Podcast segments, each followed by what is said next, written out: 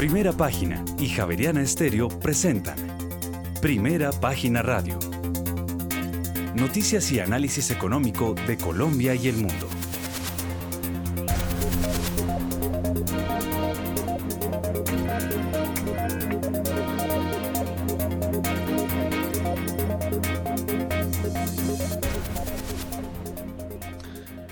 Buenos días, son las 6 de la mañana y 3 minutos. Les damos la bienvenida a una nueva emisión de Primera Página Radio en este miércoles 2 de noviembre del año 2022 que tendremos todas las noticias y el análisis económico de Bogotá, Colombia y el mundo hasta pasadas las 8 de la mañana.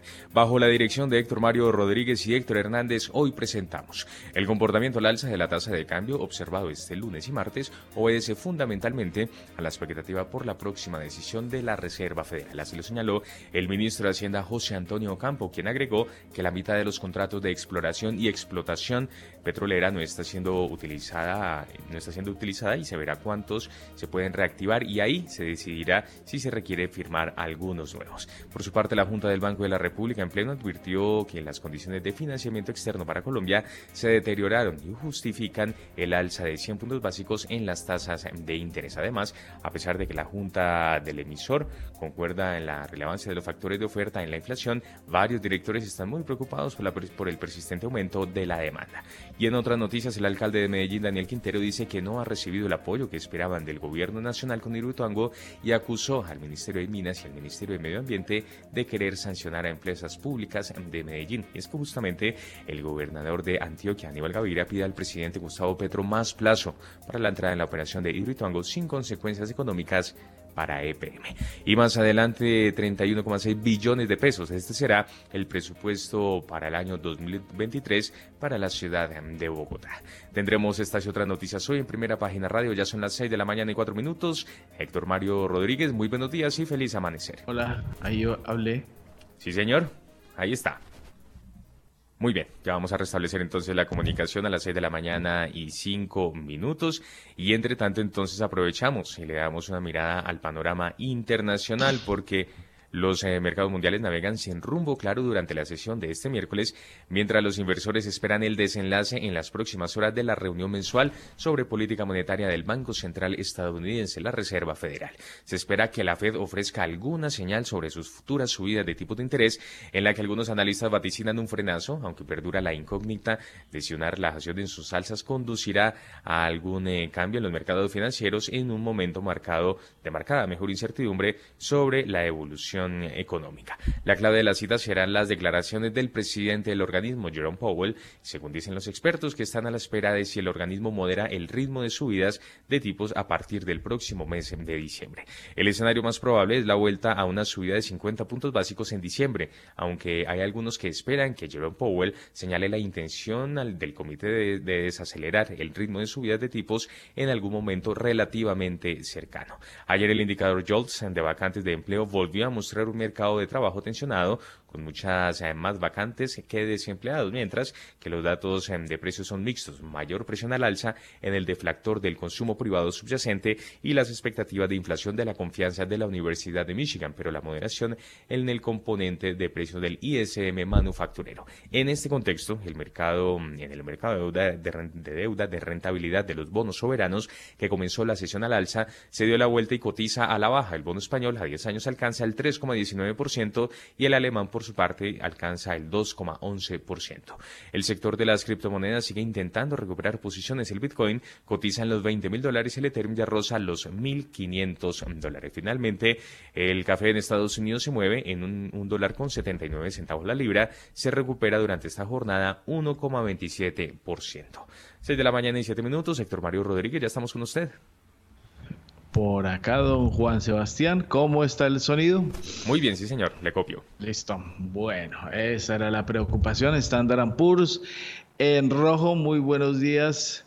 0.03%, el Nasdaq eh, sube 0.09%, el Dow Jones baja 0.14% en futuros y el Russell baja 0.25% en rojo, todos menos el Nasdaq, así apunta en rojo eh, leve, porque tampoco es que esté, está en rosadito, mejor dicho, eso es la idea. Ayer el Dow cerró eh, con caída del punto 24, el Standard Poor's del punto 41 y el eh, Dow Jones con el punto 89, así estuvo el, punto, no, el punto 89 es para el Nasdaq, bueno, así está el asunto. Incertidumbre en los mercados, como dijimos, esperando lo que vaya a suceder con, eh, eh, venga, repito, Dow punto 14, Standard Poor's punto 03% y el Nasdaq en verde, es el único que está en verde, está el Russell cae, eso es lo que pinta, así pintan los mercados, todo eh, hoy es la Reserva Federal de Estados Unidos. Y recordando, hace 10 años estábamos en eh, por acá, por estos micrófonos, en todo lo que venía sucediendo con Interbolsa. Recuerden la fecha, el 24 de junio del 2012, primera página advirtió lo que venía pasando, desde allá empezamos a contar lo que venía sucediendo con los repos, para dónde iba Fabricato, todo lo que venía sucediendo y cómo cayó Interbolsa, el monstruo que era en ese momento el dominador de una tercera del mercado bursátil y que hoy sigue pasándole cuenta de cobro al mercado.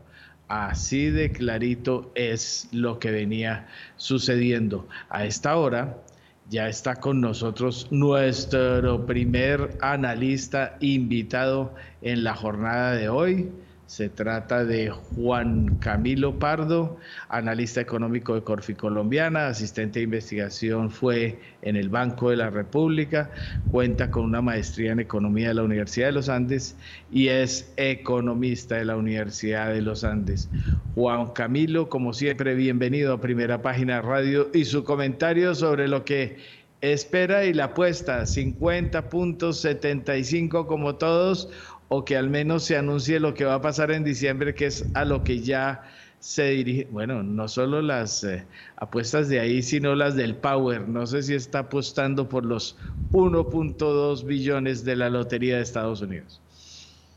Héctor, muy buenos días, muy buenos días a todos los oyentes y por supuesto, muy buenos días a la mesa de trabajo. Muchas gracias por la invitación. Bueno, Héctor, como lo venían comentando, hoy la Fed toma decisión de, de política monetaria y frente a esto, me gustaría comenzar mi intervención diciendo que cuando uno se fija en el mercado, este pondera con un 82% de probabilidad que la Fed aumente hoy en 75 puntos básicos. Entonces yo, yo me voy con el mercado, yo creo que hoy la Fed incrementará sus tasas de interés en 75 puntos básicos. Eh, este incremento estaría sustentado en, en, una tasa de desempleo que aún se encuentra en mínimos históricos. Cuando uno se fija en la relación entre vacantes y desempleados, se da cuenta que es 2 a 1, es decir, hay dos vacantes por, por cada desempleado. Aún el mercado laboral es supremamente fuerte. Los datos del PIB también, eh, que resultaron ser mejores a lo esperado durante la semana pasada, pueden confirmar esta, esta subida de 75 puntos básicos. Y claro, pues como, como ya todos lo sabemos y se ha comentado, eh, por todos lados la inflación observada y las expectativas de inflación a un año aún se encuentran bastante por fuera, digamos, significativamente por fuera del rango meta de inflación de, de la Reserva Federal. Acá, Héctor, me gustaría comentar un tema y es que existe también un, un fuerte trade-off al momento de subir las tasas y es que de continuar con estos fuertes incrementos también se puede generar un, impacto importante sobre el bienestar de la población y, el precio de los activos. Esto es algo que se debe tener en cuenta. La decisión que tiene la Reserva Federal por tomar no es para nada fácil. Y acá me gustaría recordar, últimamente la he leído bastante, eh, la literatura, que por cierto es, es muy extensa, que ha encontrado que la política monetaria es el principal determinante de la generación, de la duración y de la ruptura de burbujas en, en el precio de los activos.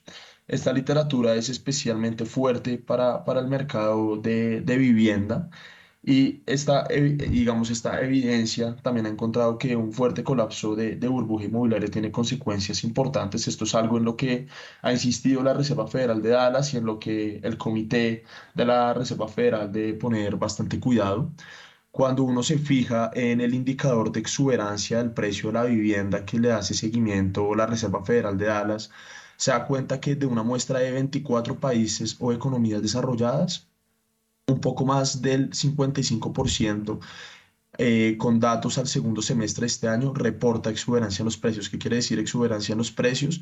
Expectativas sistemáticas de que el precio va a subir o, en términos muy coloquiales, presencia de burbujas eh, inmobiliarias. Entre estos se encuentran Canadá, entre estos se encuentran Estados Unidos, Países Bajos, Luxemburgo. Entonces, claro, un aumento muy fuerte de los tipos de interés puede generar un, impacto significativo sobre, eh, sobre la estabilidad macroeconómica y también sobre la estabilidad financiera, Entonces, quizá esto es algo que, que la Reserva Federal seguramente ya tiene en cuenta, pero que no vale más comentarlo. Mil gracias, don Juan Camilo. 6 y 13 minutos de la mañana. También se encuentra ya en línea Edgar Jiménez Méndez, profesor de finanzas de la Universidad de Jorge Tadeo Lozano, contador público de la Universidad Nacional de Colombia, especialista en finanzas de los Andes y con máster en creación y dirección de empresas de la Universidad EAN, Universidad Antonio de Nebrija. Bienvenido, don Edgar Jiménez, a Primera Página Radio. Pues muy buenos días, un, saludo muy especial a, toda la audiencia, al equipo de, trabajo. Eh, y bueno, estamos en una, eh, eh, un, día, un día especial donde hay muchos anuncios locales, internacionales. En el campo internacional, pues ya lo mencionaba Juan Camilo, el tema de tasas de interés. En los Estados Unidos, la Reserva Federal aumentará tasas de interés en 75 básicos, vamos a quedar muy cerca al 4% ya. Eh, realmente llama la atención o la expectativa está alrededor de los anuncios que pueda realizar eh, eh, la Reserva Federal frente al, al, futuro de las tasas de interés, de acuerdo pues a la evolución de las variables. y también se empieza a descontar que se va a desacelerar ese ritmo de, de crecimiento o en el aumento en las tasas de interés, que podría ser una, una buena noticia para los mercados financieros.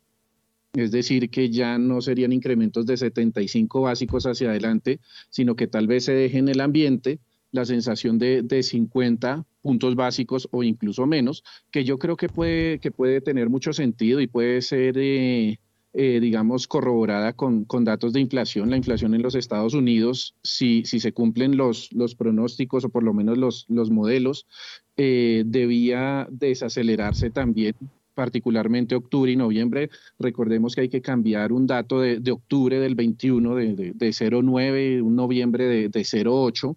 Eh, por un dato tal vez menor. O sea, todo apunta a que los datos de inflación podrían ser menores y creo que esos anuncios de hoy, más lo que pueda suceder con, con inflación en, en, próximos días, eh, para mí eh, hay, hay, un escenario favorable, positivo, por lo menos para el final de año. Yo soy optimista y creo que deberíamos tener un fin de año favorable, un fin de año eh, positivo y creo que ese podría ser el, el mensaje de hoy. Muy bien, gracias Edgar. Ya son las 6 de la mañana y 16 minutos. Y antes de irnos a revisar cómo andan los mercados en el mundo, una recomendación porque para todos los interesados, empresarios, gerentes y líderes empresariales, Fenalco Solidario los invita al Congreso de Sostenibilidad que se llevará a cabo mañana, 3 de noviembre, en el Hall 74 en la ciudad de Bogotá. Información adicional e inscripciones sin costo en fenalcosolidario.com 6 y 16. En primera página radio, las bolsas del mundo. Asia subió a la espera del desenlace de la reunión mensual de la Reserva Federal de Estados Unidos. Casi todos los mercados de la región abrieron a la baja, pero no muy alejados del cierre y se mantuvieron volátiles y sin rumbo fijo durante toda la negociación. Esto después de que los inversores se abstuvieran de tomar riesgos antes del desenlace en las próximas horas de la reunión sobre política monetaria de la Fed. El Nikkei de la bolsa de Tokio bajó 0,06%. En cambio, el selectivo más amplio, el Topix, sumó 0,06%. El índice de referencia de la bolsa de Shanghái ganó 1,15% 0,9%, mientras que el parque de Shenzhen avanzó 1,33%. El índice Hang Seng de la bolsa de Hong Kong subió 2,41%, mientras que el Kospi de la bolsa de Seúl subió 0,07% y finalmente el índice de valores tecnológicos Kosdaq bajó 0,38%. Por su parte, las bolsas europeas se bajan, excepto París, esto en medio de más ganancias corporativas y antes de la reunión de la Reserva Federal. Hay muchas posibilidades de que terminemos decepcionados con las declaraciones de Powell, así lo señaló Liz Young, quien es la jefa de estrategia de inversión de Sophie, en declaraciones recogidas por The Wall Street Journal. Los inversores también analizaron hoy la última tanda de resultados corporativos. Los mercados bursátiles europeos cotizan con dudas este miércoles a medida que los inversores digieren más ganancias corporativas antes de la conclusión de la reunión crucial de establecimiento de políticas de la Reserva Federal. La actividad del sector manufacturero español aceleró su deterioro en octubre con una fuerte caída tanto de la producción como de los nuevos pedidos y destruyó así el empleo.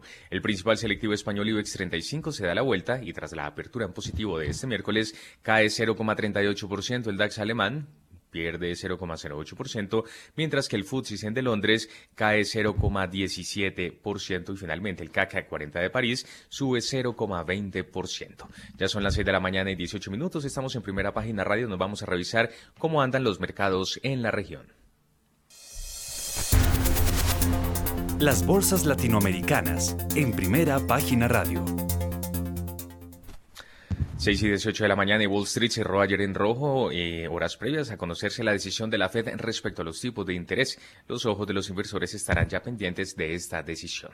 El Dow Jones bajó 0,24%, el S&P 500 0,41% y por su parte el Nasdaq mantuvo esta tendencia y descendió 0,89%.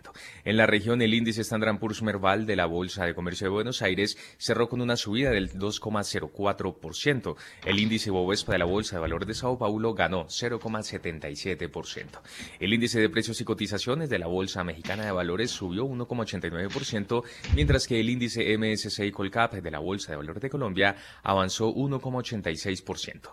La Bolsa de Santiago de Chile no pero por ser día festivo y finalmente el índice Standard Poor's general de la Bolsa de Valores de Lima cayó 3,24%. Y es que dos días después de su derrota en las urnas, el presidente saliente de Brasil, Jair Bolsonaro, rompió su silencio que había creado incertidumbre entre los nacionales. En sus declaraciones, Bolsonaro no rechazó los resultados del domingo. Este es un informe de Radio Francia Internacional. 48 horas después del cierre de colegios electorales y tras una hora de expectación con los medios esperando, Bolsonaro salió para no hablar de Lula da Silva, no reconocer expresamente su derrota y no condenar directamente los bloqueos de sus seguidores en multitud de puntos de las vías del país. Como presidente de la República y ciudadano, continuaré cumpliendo todos los mandamientos de la Constitución. Los movimientos populares actuales son frutos de la indignación y del sentimiento de injusticia de cómo se dio el proceso electoral. Aunque matizó que los métodos no podían ser, según él, los mismos de la izquierda que siempre perjudica a la población. Afirmó que continuará respetando la Constitución y repitió el que ha sido siempre su lema, Dios, patria y familia, destacando la fuerte presencia de la derecha en el Parlamento brasileño. Fue su ministro de la Casa Civil, Ciro Nogueira, el que tras terminar el discurso aseguró que se iniciará el proceso de transición según marca la ley. Lula da Silva tomará posesión del gobierno el 1 de enero de 2023 intentando dar un golpe de timón al país, trayendo a los pobres al centro de la política, reduciendo la deforestación del Amazonas y mejorando las relaciones internacionales del país. Para Radio Francia Internacional desde Río de Janeiro, Marcos Moreno. Mil gracias, don Juan Sebastián. Bueno, los futuros de Wall Street acaban de dar un giro, estaban en rojo, el Standard Poor's sube levemente, pero sube, lo que les dije, estaban en rosadito y ya están en verde oliva, 0.05% sube el Standard Poor's en estos momentos estaba solo en verde el Nasdaq, es decir, ya hay dos de los indicadores en verde estoy tratando de mirar el otro, eh, bueno, y, el petróleo que estaba en rojo también acaba de dar vuelta al verde, el WTI 0.02% y el Brent 0.04%. Estaban en rojito, ahora están en verde también. Las cosas empiezan a cambiar y el WTI acaba de cambiar a 0.06%. La cosa está mejorando de talante. Había, eh, obviamente, en este mercado eh, muy volátil eh, lo que es rojo en un ratico al término de la breve distancia está en verde. Bueno. Vamos con Juan Camilo Pardo, analista económico de Corfi Colombiana, con esta información que acabamos de dar, el comportamiento de los mercados bursátiles y lo que más viene. Adelante, don Juan Camilo. Bueno, Héctor, a pesar de que, de que estos índices de Wall Street hayan pasado a terreno verde, es natural que se vea una tendencia hacia la baja durante los últimos meses. ¿Y esto porque Básicamente es un efecto contable. El precio de un activo depende de una tasa de descuento. Esa tasa de descuento se construye en función de la tasa de interés de la economía y de otras economías. Entonces, cuando estas tasas de interés aumentan, eso quiere decir que el precio al que se descuentan los flujos, manteniendo los flujos constantes, es menor. Entonces, por eso es que los activos eh, digamos, a nivel, a nivel global, especialmente el precio de las acciones, ha venido cayendo durante los últimos meses debido a la política monetaria agresiva por parte de los bancos centrales. Y esto no, no es para menos porque estamos presenciando pues una desaceleración económica junto con una aversión al riesgo por la alta probabilidad que los analistas le asignan a, a, a la recesión en las economías desarrolladas y en algunos países emergentes pero este, digamos, esta desaceleración económica, esta versión al riesgo por probabilidad de recesión ha estado acompañado junto con presiones inflacionarias importantes, algo que históricamente no es, no es algo común. Y esto precisamente pues, lo que ha hecho que los bancos centrales tengan que ajustar su tasa de política monetaria y por eso mismo también es que en este contexto inflacionario haya una, digamos, históricamente no ha habido una alta correlación, al contrario, viene siendo negativa. El mercado de los bonos y el mercado de las acciones eh, tienden a ir a lados contrarios, pero debido a las circunstancias que estamos enfrentando actualmente, que son bastante particulares, nos hemos dado cuenta que tanto el mercado de renta fija como el mercado de renta variable a nivel internacional se ha desvalorizado fuertemente. Eh, por ejemplo, las perspectivas de, para Asia no son, no son las mejores según las proyecciones del Fondo Monetario. China muestra indicios de desaceleración económica importante debido al, al, fuerte y difícil panorama por el que atraviesa el sector inmobiliario y, y la política cero COVID. Incluso otros países también de Asia han tenido que empezar a realizar control del tipo de cambio y en general, pues los indicadores macro cuando uno se fija no son para nada alentadores. Los indicadores macro que salen en términos mensuales, por ejemplo, los datos de comercio e industria han registrado en los últimos meses variaciones anuales negativas. Por, por, poner otro ejemplo muy sencillo, Europa, la balanza comercial registra récord negativo desde que se tiene registro. El tema energético, digamos que está, está nublando su panorama macro de forma importante y esto es algo que, que no solo se ve en las perspectivas y las proyecciones de los, de los distintos analistas, sino que es algo que se ha visto en sus malos datos de PMI, de comercio al por menor y, y de industria. Recordemos que que según las últimas estimaciones del Fondo Monetario, pues las proyecciones para la región de Europa no, no son para nada, para nada alentadoras, pronostican una desaceleración bastante importante en su actividad económica. Entonces, sector, este, digamos, este panorama ha marcado el comportamiento de los mercados durante, durante los últimos meses. Creo que hemos entrado en una, en una nueva narrativa después de ese periodo de fuerte recuperación económica, un periodo de desaceleración, de conflicto geopolítico, de digamos, de explotación de burbujas, si así lo podemos llamar. Entonces, entonces eso es lo que me gustaría decir, Héctor. Mil gracias, don Juan Camilo. Oiga, Edgar Jiménez, venga a ver, aquí estaba viendo, acaba de marcar el ONSH, el ONSH famoso, Standard Poor's acaba de marcar el ONSH, quiere decir que ni sube ni baja, en eso están los futuros, bueno, acaba de otra vez cambiar a verde, 0.01%. En eso anda el asunto para los futuros de Wall Street. Y acaba de marcar el launch otra vez. Y eh, el petróleo WTI del rojo al verde. 0.03 cambia un poquitico a verde después del rojo y el asunto anda así de volátil en los mercados mundiales. Edgar Jiménez Méndez eh, del Laboratorio Financiero de la Jorge Tadeo Lozano. Adelante, profe Edgar. Bueno, pues tal y como usted lo menciona, eh, prácticamente sin cambios los, eh, los índices y van a estar así hasta que se hagan los, los anuncios en la tarde de hoy. Todo, todo el planeta, todo el mundo esperando esos anuncios porque van a marcar el, rumbo de los mercados, digo yo, por lo menos para la última parte del año. Eh, igual hay que, hay que resaltar o destacar también pues que las valorizaciones o la valorización de, de, de, octubre, que tal vez se habrá hablado de ello, pero pues importante que ya venimos en una tendencia alcista, por lo menos en, en un mes que fue, que fue histórico eh, para la para las bolsas de valores y particularmente para los índices en los Estados Unidos. Eh, yo creo que hay, estar, que hay que estar muy pendientes también de lo que sucede en China, el tema de, el tema de las restricciones. Creo que si, si se llegara a dar en algún momento un anuncio eh, limitándolas más, o, y me refiero a, a, a dejar de, a, que, que, esta medida deje de estar activa, eh, va, a ser, va a ser favorable. Eh, otro tema también para mirar el tema eh, vivienda en, los Estados Unidos, los precios de la vivienda, pero hay algunos indicadores que muestran desaceleración en los precios en algunas zonas de, del país. Eh, por el lado de Latinoamérica, tranquilidad, Brasil, dos días de valorizaciones luego de los anuncios de las elecciones, en Chile también. Entonces yo, creo que faltamos nosotros, falta, falta Colombia, sería, seguiríamos siendo una, eh, la, la, excepción pues en la región y yo creo, y, y lo comentábamos en algún momento, hay, hay, un spread, un diferencial que, se, que en su momento se, se abrió o se sigue abriendo eh, un poco más, más de la cuenta ese diferencial entre lo que sucede en Colombia y con sus vecinos. Y pues yo pienso que ese, ese spread, ese diferencial se cierra y, y no se cierra porque el mundo se ajusta a Colombia, sino que porque Colombia debería, debería ajustarse al mundo. Entonces creo que ese panorama mundial y latinoamericano debía llevar a que en Colombia también eh, eh, los indicadores o lo, los precios de los activos eh, tuvieran una mejora importante. Gracias Edgar, ya son las 7 de la mañana y 29 minutos, estamos en primera página radio. En primera página radio, las claves de la jornada.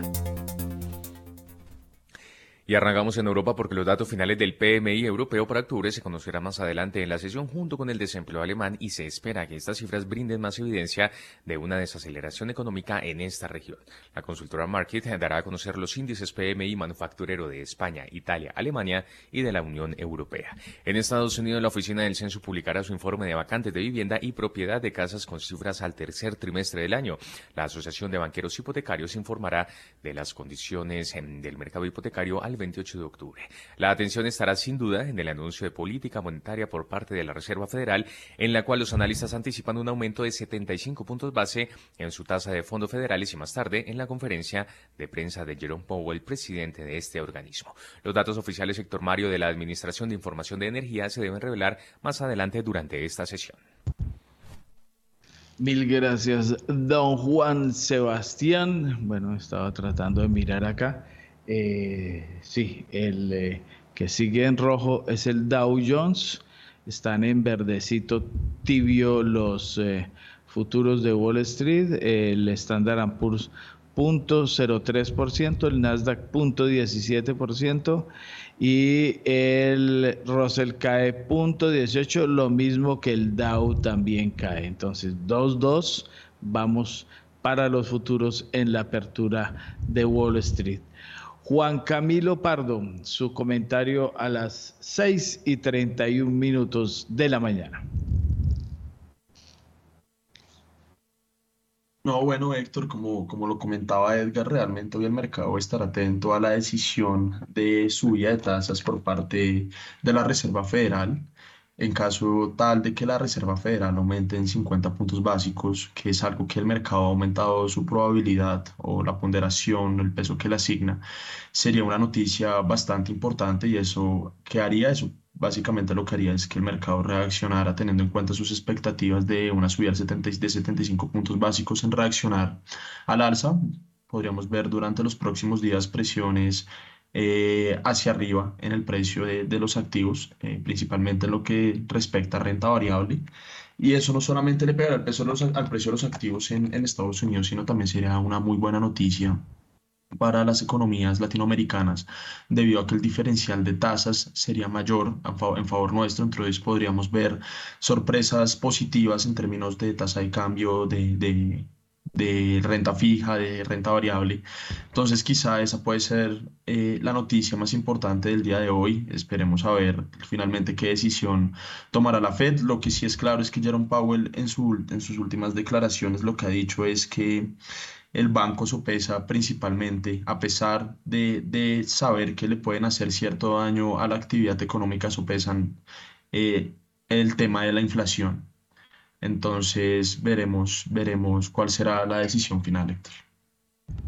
Mil gracias, don Juan Camilo. 6 y 32 minutos. Aquí veo 0.05%, otra vez el Standard Poor's vuelve otra vez al verde, mejorando la intensidad, eh, dando una línea de cómo va a abrir Wall Street verde, pero olivita, así va el asunto.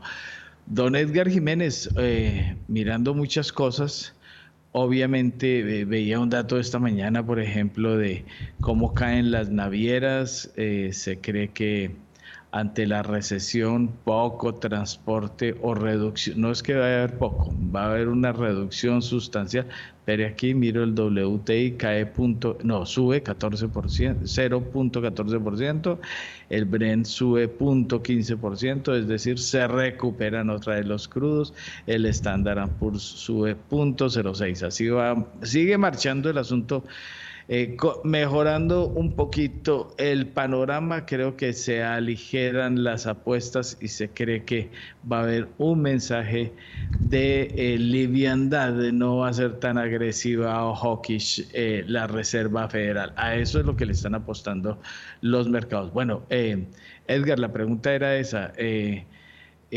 todos se preparan es para recesión, pocos hablan de la recesión a estas alturas porque la dan como un hecho, lo que no se sabe es la intensidad, pero que viene, viene.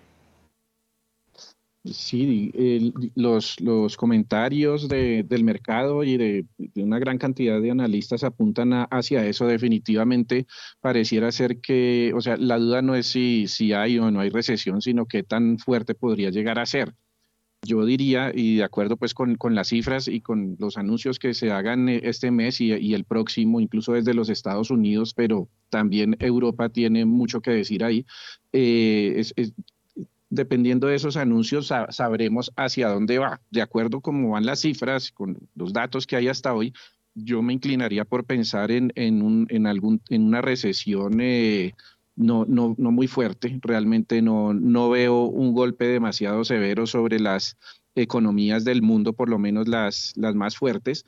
Y en ese orden de ideas también hay que mirar sectores y oportunidades de, de negocio que, que, se han ido formando incluso eh, con las caídas de, precio que hemos vivido casi todo este año, salvo octubre, eh, en, los índices bursátiles de Estados Unidos, pero pues digamos que esa correlación se mantiene con muchos eh, mercados del mundo.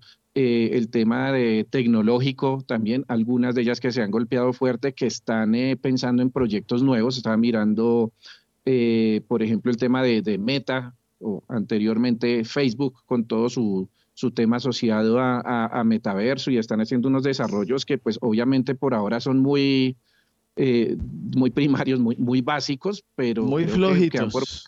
Muy flojitos. Eh, eh, exactamente.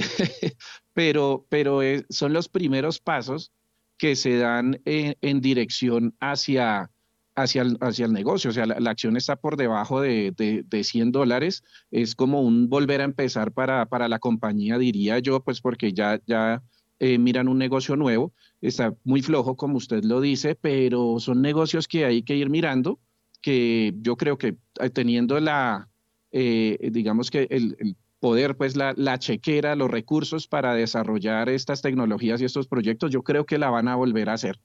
Eh, entonces, creo que por ahí hay, que mirar eh, el tema de, usted mencionaba algo de, navieras y todo esto, pues dependerá mucho también de, la reactivación económica global, de lo que pase en China particularmente. Eh, tema de, commodities, petróleo también pareciera ser que pueden darse valorizaciones adicionales y yo creo que eso va a permitir que ese mercado, por lo menos si no se reactiva en un 100% como podría haberse dado, sí puede darse una, una recuperación importante. Entonces creo que por ahí puede estar siempre, digamos, eh, todos esos movimientos generan eh, oportunidades, no me va a cansar de, decirlo, y particularmente en esta época hay que estar muy, muy atentos a, a, toda esta serie de anuncios porque, insisto, por lo menos espero un final de año eh, positivo. Y tradicionalmente, pues hemos vivido finales de año de valorizaciones. No por eso, pues este lo va a hacer, pero sí todas estas, toda esta serie de noticias ayudan a pensar que dan impulso o dan el espacio para ser optimistas. 6 y 37 minutos de la mañana, pues estaba viendo, fuera de lo que ya habíamos dicho, eh, casi que predijimos lo que iba a pasar con eh, Meta. Eh, yo estuve en una charla de Meta eh, muy juicioso, tomando los primeros datos, viendo a ver cómo eh, eran los desarrollos y salí, pero parece viendo eh, prehistoria, ¿no? O sea, hay unas apps con mayores desarrollos y software con mayor desarrollo en muchas aplicaciones y lo de Meta está todavía muy en pañales, muy flojito el asunto. Y hablando de flojedades, amazon.com se desplomó el martes 6%, registró un nuevo mínimo de 52 semanas, va en 96, 51 dólares.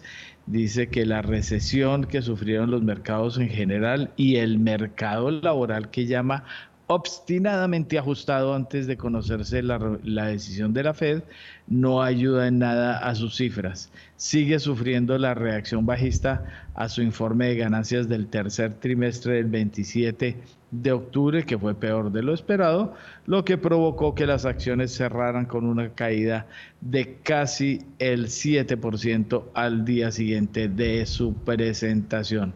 Amazon se ha desplomado 20% desde el 25 de, octubre cuando estaba en 121 dólares. Ya va en apenas 96 dólares. Eso es lo que muestra. Y toda Europa muestra rojo intenso a esta hora. ¿Qué tenemos, don Juan Sebastián, a esta hora? Pues a las 6 y 39, Héctor Mario Oyentes, hay que señalar que el petróleo cae después de que los datos de la industria mostraron una caída en la reserva de crudo de Estados Unidos, por lo menos en la apertura de esta jornada. Ambos puntos de referencia subieron este martes alrededor de un 2%, luego de un informe de que el gobierno chino estaba considerando formar un comité para considerar formas de relajar sus reglas restrictivas de COVID-19, lo que podría impulsar la demanda en el mayor importador de petróleo del mundo. En este momento, el petróleo de referencia Brent da la vuelta se recupera tan solo 0, 0,05%, llega a 94 dólares con 70 centavos el barril, mientras que WTI sube 0,03% y se cotiza sobre los 88 dólares con 40 centavos el barril. Mil gracias, don Juan Sebastián. 6 y 40 minutos. A esta hora acaba de conectarse precisamente don Guillermo Valencia, el CEO de Macrowise, desde Santa Catarina, en Brasil. Oiga, Guillermo, yo pocas veces había visto eh, unos micrófonos dispuestos. Tanto tiempo, estuvieron desde la noche del domingo eh, que se dieron los resultados ah, hasta ahora, dispuestos para que Bolsonaro hablara. Y lo que dijo fue, pues para mí un chorro de babas, el mensaje no sé, eh, a eso va a jugar de pronto a la confusión, pero eh, no pasó nada con los esperados anuncios y bueno, eh, saliendo de la política local también, ¿qué está pasando con los grandes? Veo a Amazon 20% por debajo. Lo que conté, Meta, estuve en una charla sobre los desarrollos de Meta y salí defraudado. Eh, Eh, yo que estoy eh, eh, saliendo por mi edad de esos temas, imagínese si queda uno muy flojo el desarrollo de Meta y, cómo va de primitivo todo lo que está anunciando en su nuevo futuro. Bienvenido, Guillermo Valencia. Héctor Mario, muy buenos días. Un saludo muy especial para los colegas, para la mesa de trabajo y por supuesto para la gran audiencia de primera página. Comencemos un poco por lo que está pasando en tecnología. En tecnología existían grandes protagonistas que eran conocidos como los FANGs, Facebook, Amazon, Apple, Google. Eh, y, estos, y estos grandes protagonistas de alguna manera estaban concentrando toda la atención y al mismo tiempo todo el capital por más de una década. Hoy, dos de ellos parecen ángeles caídos, parecen ícaros que empiezan a tener problemas en su modelo de negocio. Facebook, porque pues definitivamente va a sentir el problema de advertisement, es decir, la pauta. La pauta ha caído de manera significativa. Ha caído porque pues hay muchas empresas que también eh, están en problemas en un mundo que hay una contracción en la liquidez, en un mundo donde conseguir fondeo también es más difícil, pues el gasto en esa pauta también va a disminuir. Entonces digamos que eh, el tema de Facebook, el tema también de Amazon eh, es significativo, pero al mismo tiempo trae oportunidades de rotación dentro del mismo sector de tecnología.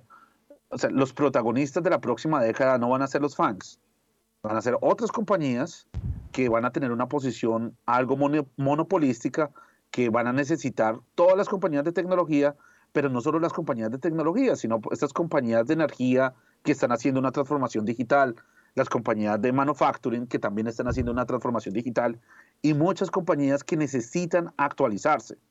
También cómo aplicar estas tecnologías que se han desarrollado en compañías como Google para otros campos, como biotecnología, como el campo farmacéutico, como el campo de energía.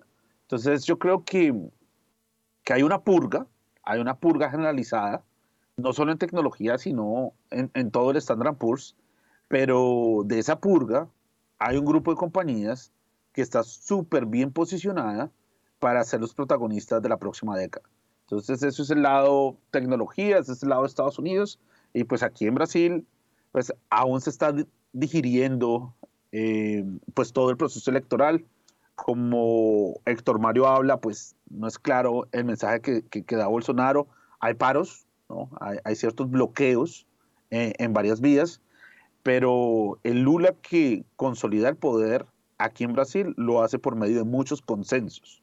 O sea, tiene personas en el Senado, hizo consensos con el centro, eh, la, la, media no está en contra de él. Entonces no es, no es un escenario como otros que han existido en la historia de Brasil donde sí hay una oposición muy fuerte, no es el caso. Uno mira la reacción del mercado, yo he hablado con varios inversionistas internacionales y no están pesimistas en Brasil el tema es que Lula es, conocido. El, mandato de Lula fue conocido. ¿Qué pasó con los mercados? Lula es pragmático. Él no está hablando en contra del petróleo. Él no está hablando de pegarse un tiro en el pie con Petrobras. Y pues eso tranquiliza el mercado.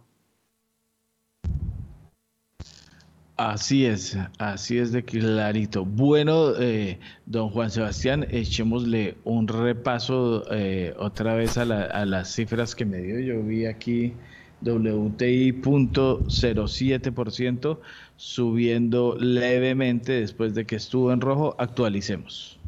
Sí, señora, a las 10.45 señalar que el petróleo de referencia Brent llega a los 94 dólares con 83 centavos el barril, se sigue recuperando 0,19% al alza, mientras que el WTI sube 0,18% y se cotiza sobre los 88 dólares con 53 centavos en barril a esta hora. Gracias, don Juan Sebastián. Bueno, don Juan Camilo Pardo, su comentario de esta hora. Bueno, Héctor, eh, durante las últimas semanas, durante los últimos meses, de hecho, hemos visto una gran volatilidad en el precio del petróleo que ha estado influido en su gran mayoría por eventos coyunturales. Y hasta que estos eventos coyunturales no cesen, quizás seguiremos viendo una gran volatilidad en el precio de, estos, de, estos, de este commodity. Eh, me gustaría comentar algunas, algunas situaciones coyunturales a las que me refiero.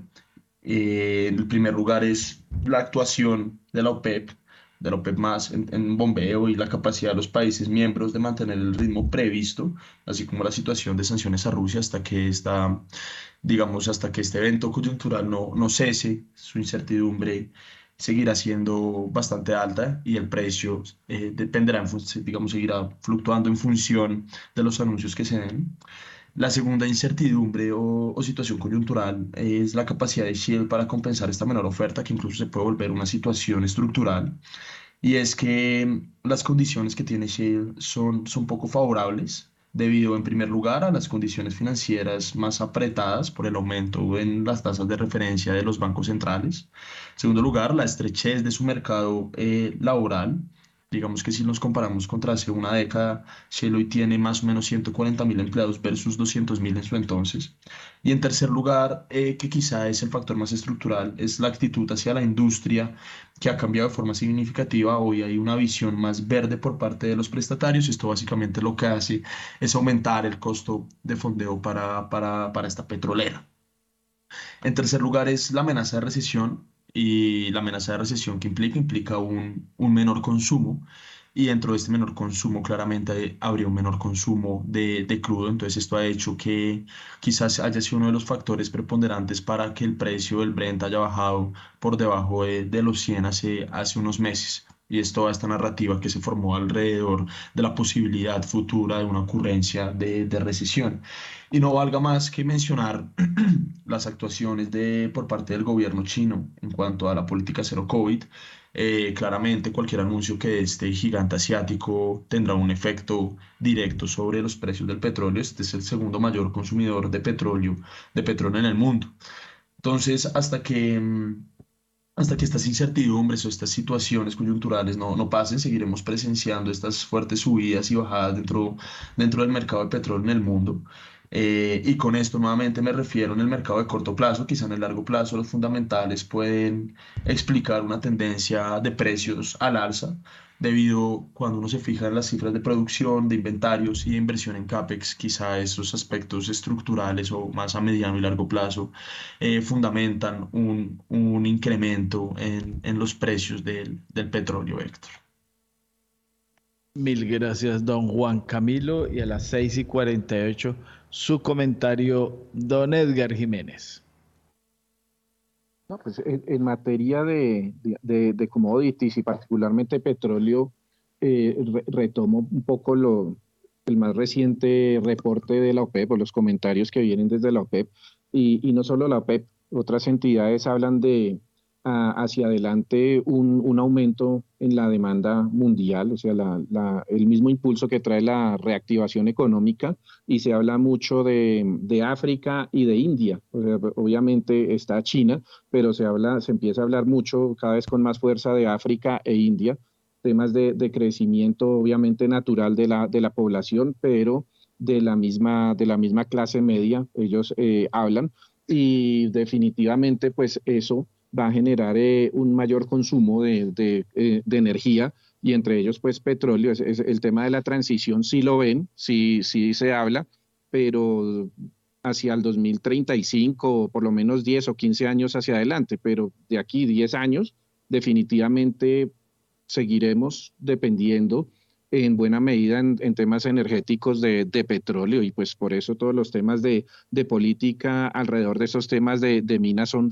fundamentales, no solo por la necesidad de la población para realizar sus actividades diarias y toda la actividad económica, sino pues para países exportadores definitivamente sigue siendo esta una oportunidad relevante pues para eh, mejorar los indicadores, sus indicadores financieros, las finanzas públicas y emprender desde, y pues no desde ya no, o sea, muchos países y entre ellos Colombia están emprendiendo todos estos temas de transición energética y ahí están los recursos para que esto se realice. Lo dice la misma, la misma OPEP, no lo estoy diciendo yo.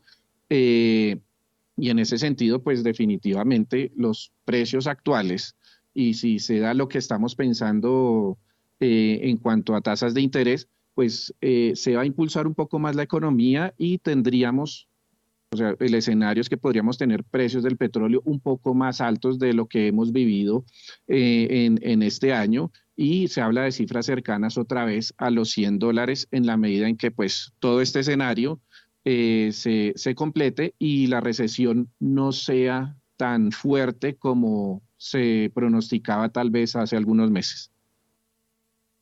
Mil gracias, don Edgar Jiménez. A esta hora, 8 y 51 minutos de la mañana, tenemos ya en línea a don Nelson Vera, es profesor eh, del Seminario de Política Monetaria de la Universidad de los Andes, ex vicepresidente y ex jefe de investigaciones de la NIF. Nelson, como siempre, bienvenido a Primera Página Radio. Muy buenos días, Héctor Mario. Mil gracias por la invitación. Saludos a todos los de la mesa. Bueno, Nelson, ahí está el día de, ¿no? Entonces, lo que pase, mucha expectativa, muchas apuestas, que 50, que 75, que está como el, ya que usted está por allá, ah, bueno, pero la apuesta es en Florida, ¿no? Eh, 1.2 billones apuesta la lotería de Estados Unidos, bueno, no es la de Estados Unidos, es la del estado de Florida. ¿Y eh, cuál es su apuesta para hoy? ¿50, 75 o mensaje de diciembre? ¿A qué le juega? Pues acá la de, la de Illinois, acá en Chicago, está, está por, esos, por esos lares, entonces también la, vamos, la estaremos jugando. Y ya en lo que respecta a la política monetaria creo que está bien descontado por el mercado esos incrementos de 75 puntos básicos. Creo que ese no es el, el asunto. El asunto es qué tanto va a hacer el gerente Powell a las expectativas del mercado de que le dé alguna señal del enamoramiento que tienen los mercados con el pivote, como lo dicen los analistas financieros. Y pues allí nuevamente las apuestas para una incrementos de 50 puntos básicos en la reunión de diciembre está prácticamente eh, en escenarios de tome y dame, con probabilidades del, del 50%, pero nuevamente creo que ese no es el asunto. El asunto es que tenemos un problema inflacionario en los Estados Unidos. Cada mes confirmamos presiones alcistas en la inflación subyacente entre el 5 y el 6%. Cada mes tenemos una presión de inflación inercial salarial que ronda el 5%. Y el mercado laboral cada mes nos reitera que está todavía muy apretado. No excesiva, excesiva, excesivamente apretado como le estaba hace un par de meses, pero está muy apretado y tenemos los datos de los últimos de desempleo del 3.5 y ayer los datos de esta encuesta Jobs que mide, por ejemplo, esas ah, vacancias que están buscando llenar las empresas y si uno lo divide por la tasa de desempleo todavía son elevadas. Que esperamos que conforme uh, se desacelere un poco la demanda agregada y retornen algunos elementos de oferta el próximo año, la inflación baje de sus niveles actuales del 8% hacia algo entre el, 5, entre el 4 y el 6%. Correcto, pero todavía una inflación, bien sea del core, del 4% el próximo año, es un problema inflacionario. Y a todo esto, con entonces la necesidad de tener una tasa terminal el próximo año probablemente superior al 5%. Y creo que el mercado todavía no está allí en el grueso de sus estimaciones. Creo que por eso el mercado es todavía demasiado optimista con el rebote en los mercados de capitales que se han tenido en el último mes, sobre todo acá en el S&P en los Estados Unidos, creo que no está validado todavía por los fundamentales y probablemente lo que tendremos es este tipo, como dicen acá los americanos, eh, rebote de gato muerto o un rally en mercado bear. Bueno, don Juan Sebastián, entonces empecemos a lo que vinimos con la realidad nacional. Sí, señores, que fíjese, a las 6 y 55 ya está listo Daniel Tamara porque estuvo muy atento al desarrollo de esta jornada del Congreso de Aso, Microfinanzas, mejor, y allí el ministro de Hacienda, José Antonio Campo, sin duda dio declaraciones. En principio habló acerca del comportamiento de la tasa de cambio, el peso respecto al dólar. Daniel, ¿qué dijo al respecto? De acuerdo con el ministro de Hacienda José Antonio Campo, el comportamiento al alza de la tasa de cambio observado el lunes y el martes obedece fundamentalmente a la expectativa por la próxima decisión de la Reserva Federal. Esto fue lo que dijo. En realidad, tanto ayer como hoy hay una presión mundial sobre las monedas de incluso latinoamericanas en particular y bueno, esto es lo que se reflejó. Yo espero que esto nuevamente se, se normalice.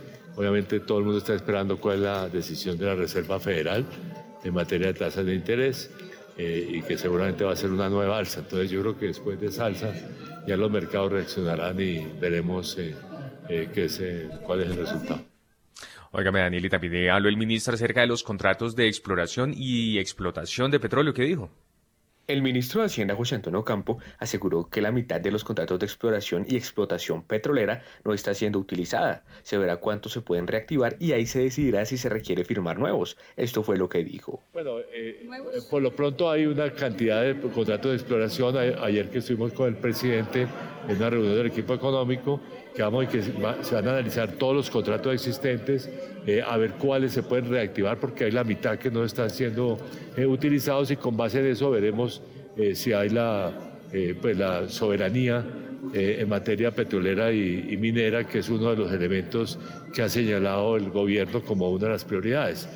además, pues en, en materia exportadora, pues se ha señalado que tiene que haber una transición gradual entre esta dependencia del petróleo eh, y los nuevos productos, entonces eh, los nuevos productos de agrícolas, mineros, de servicios, eh, en que podemos aumentar significativamente las exportaciones. Aunque hay un plan bastante ambicioso en materia exportadora que creo que vamos a cumplir, de todas maneras, pues hay una transición que tomará un tiempo importante. Daniel, es que el ministro insistió en la transición, dice que no solamente se debe revisar una energética, sino también de otro tipo, ¿qué dijo? Según el ministro de Hacienda José Antonio Campo, el gobierno es consciente de que aparte de la energética, también debe haber una transición exportadora gradual para dejar de depender del petróleo. Esto fue lo que dijo. Efectivamente utilizado, ese es el punto fundamental. hay que ver de esos contratos cuánto de... Y bueno, hay que esperar resultados. Este año ha sido extremadamente exitoso en materia de resultados y de pronto encontramos, como iba, de pronto encontramos otra cruciana, ¿no?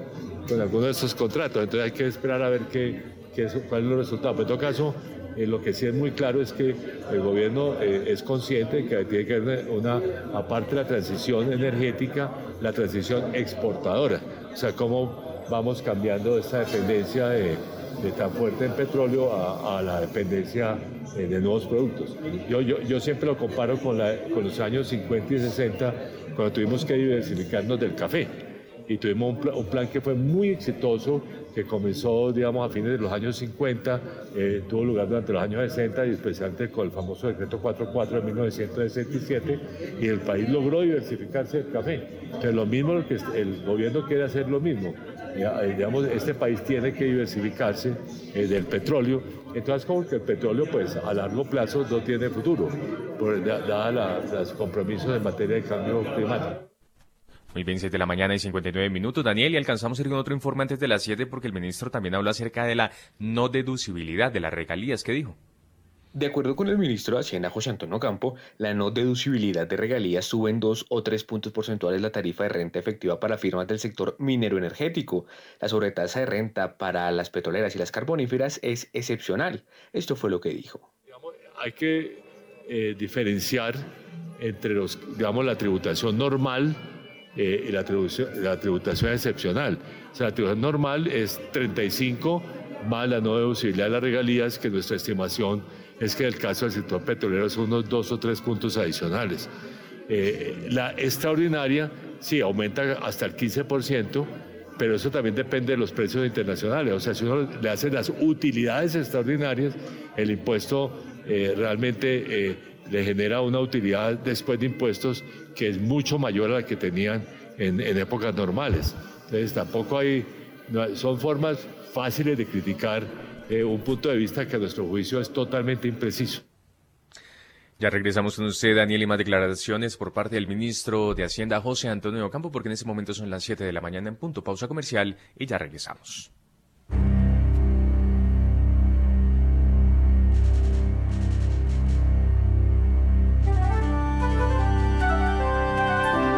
91.9 Javerian Estéreo, Bogotá. HJKZ. 45 años. Sin fronteras.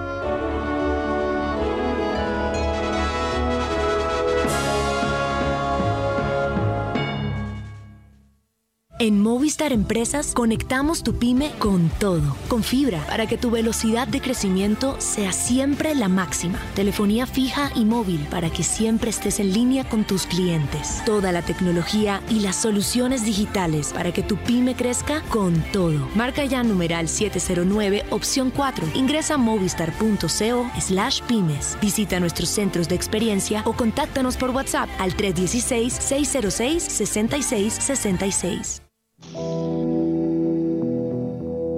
En los rincones más remotos del territorio nacional hay personas cuya vida ha seguido adelante, pese a que el conflicto armado las afectó en el pasado. 50 vidas, una serie radial de la Coalición Internacional de Sitios de Conciencia y Javeriana Estéreo. De lunes a viernes a las 12 del mediodía y al finalizar Bitácora, disponible en javerianaestereo.com. Carlos Alberto, tengo algo que contarte. ¿Qué pasa, Beatriz Eugenia? Es que no estoy afiliada al sistema de salud.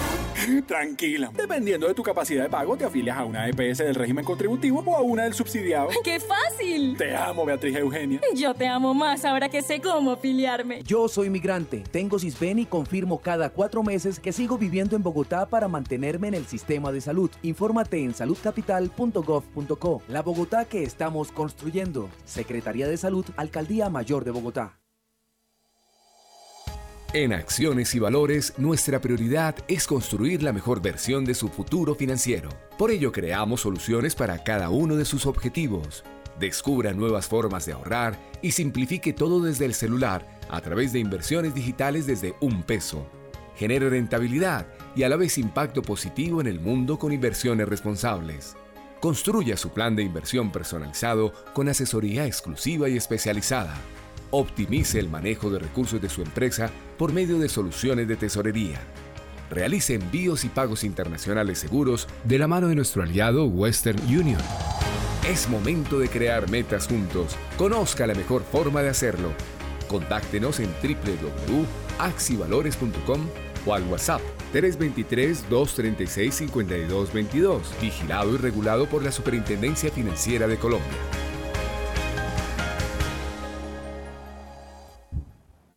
Javeriana Estéreo, sin fronteras.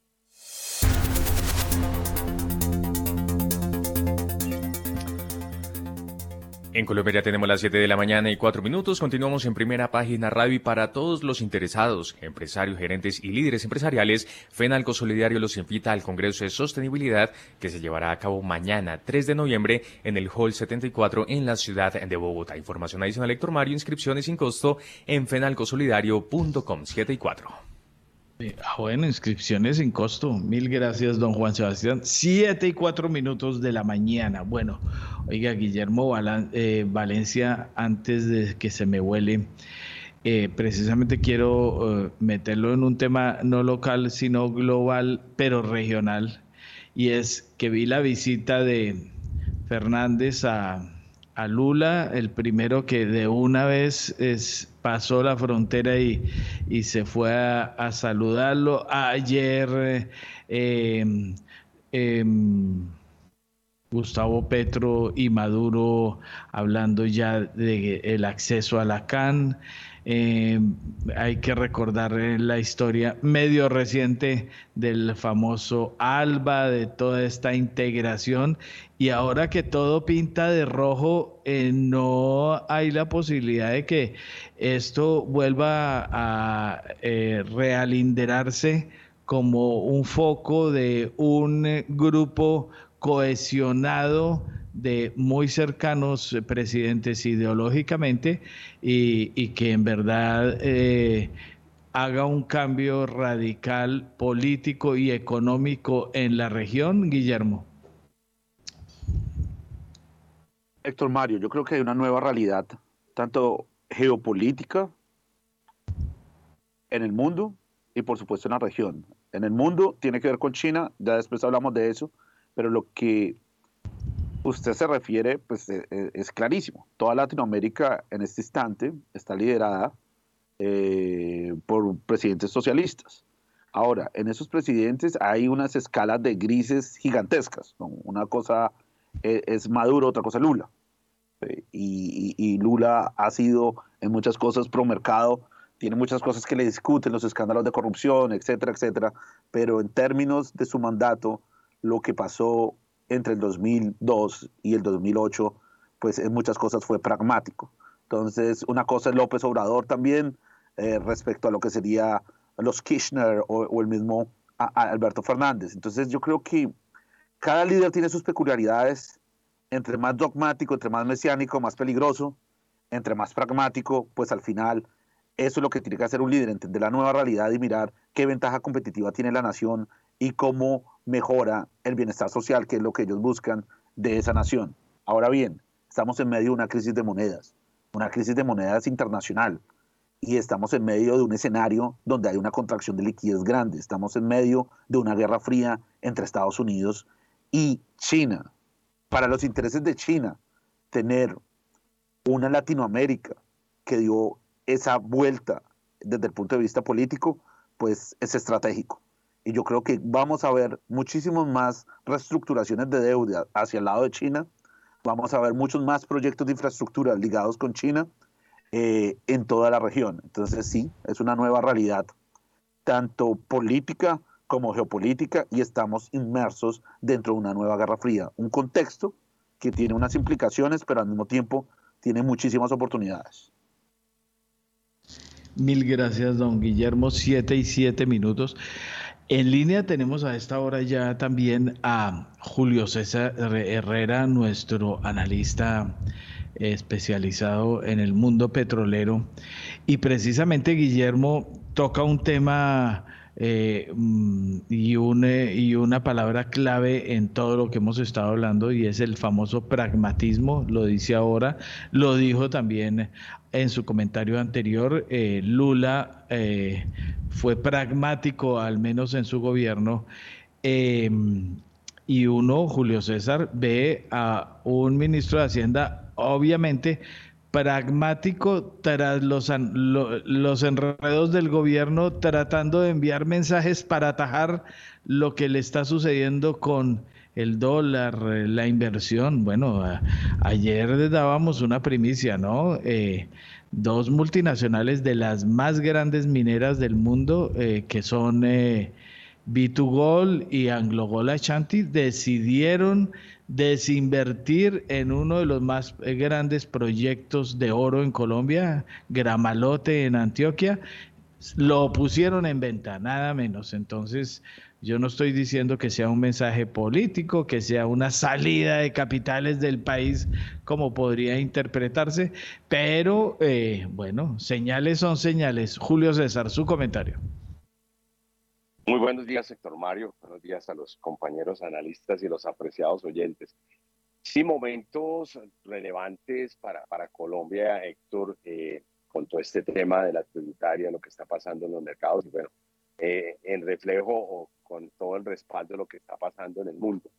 Yo creo que hay que decir, yo sostengo y lo he dicho en varios paneles, este eh, gobierno eh, tiene como tres temas importantes. Hay un tema de ideología que todos tenemos que aceptar que cambió, pero también hay un tema de lenguaje y manera de comunicar.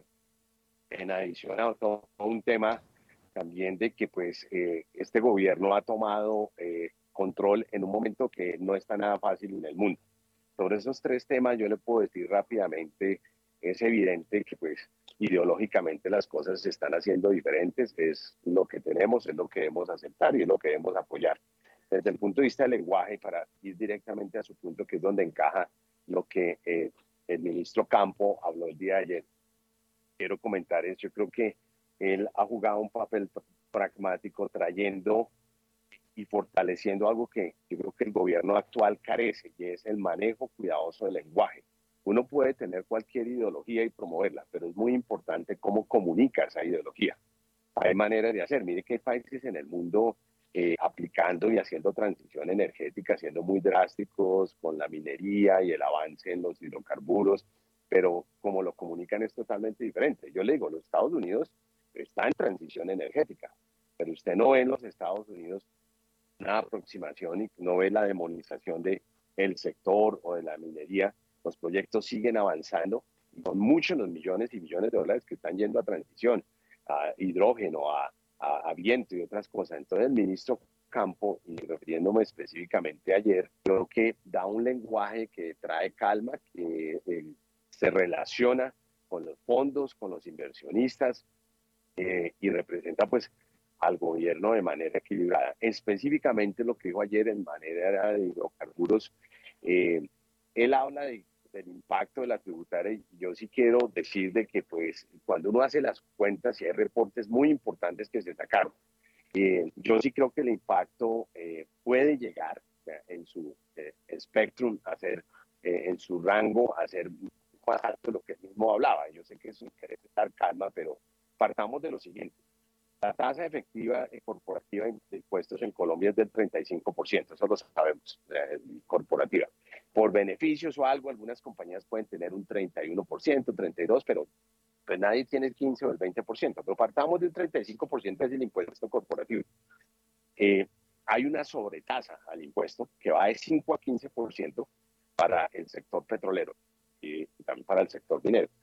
El 15% está atado a que se supera un umbral de precios de 60 y pico, 70 dólares, que ahí ya estamos, el crudo hoy está llegando y uno de los analistas comentaba que vamos a hacer 100, que estoy totalmente de acuerdo. Luego eso es un 15%, toma ese 35 más un 15, ya estamos en 50%. Ahí, con solo sobretasa, y no hemos hablado de regalías ahora. Si uno mira el tema de la deductibilidad de las regalías, eso nos puede llevar a un 60%. Buenos días. ¿Sí? Eh, nos lleva a un 60% de, de, tasa.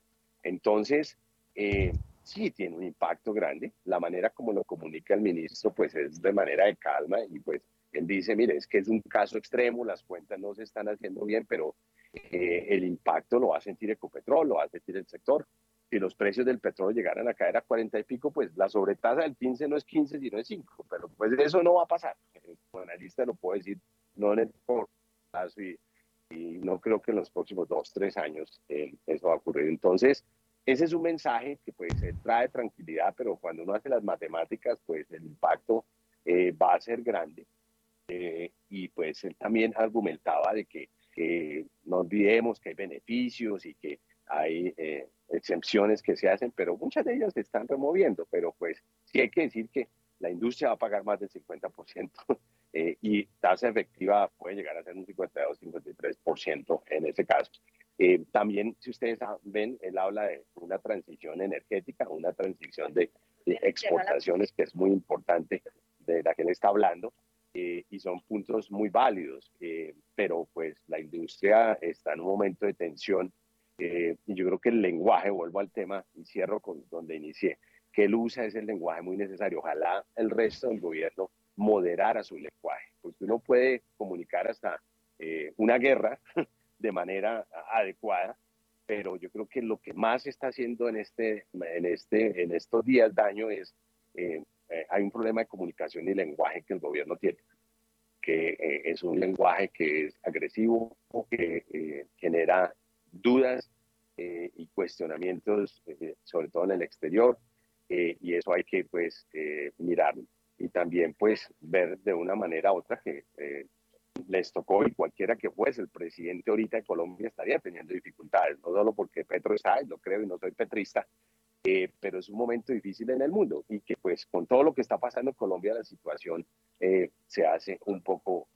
peor, pero eso son cosas que no hemos olvidar y en marco de esta reforma tributaria vamos a tener un impacto. El sector de hidrocarburos y mineros lo va a tener y no va a ser del 1 o el 2%. Pues ahí está. Oigan, eh, 7 y 15 minutos, precisamente eh, hay, más amplio debate y es porque un mensaje le oí a Ocampo el viernes eh, echándole la culpa a la prensa, ¿no? Que el dólar había subido por la prensa. Luego ayer eh, que había subido por la Fed. Entonces, que toda la explicación de todo lo que venía sucediendo con el dólar es la Fed, es lo que tiene, obviamente, parcialmente la razón. Eh, Nelson, eh, como dice Julio César, eh, a unificar mensajes, a ponerle cuidado a todo lo que está sucediendo con el manejo de todas estas locuras de anuncios en todos los frentes que pueden distorsionar la realidad. Eso puede que esté fríamente calculado y sea así para crear un, foco de, que yo no fui, de que, de, que, de que son los demás. Eh, ¿Cómo está funcionando o cómo está viendo usted el asunto desde por allá? Pues sí, como lo decía Julio César, creo que el, ministro Campo pues tiene una tarea muy compleja tratando de, preservar la confianza, uh, contrarrestando los mensajes que vienen un poco desorganizados de sus compañeros de gabinete.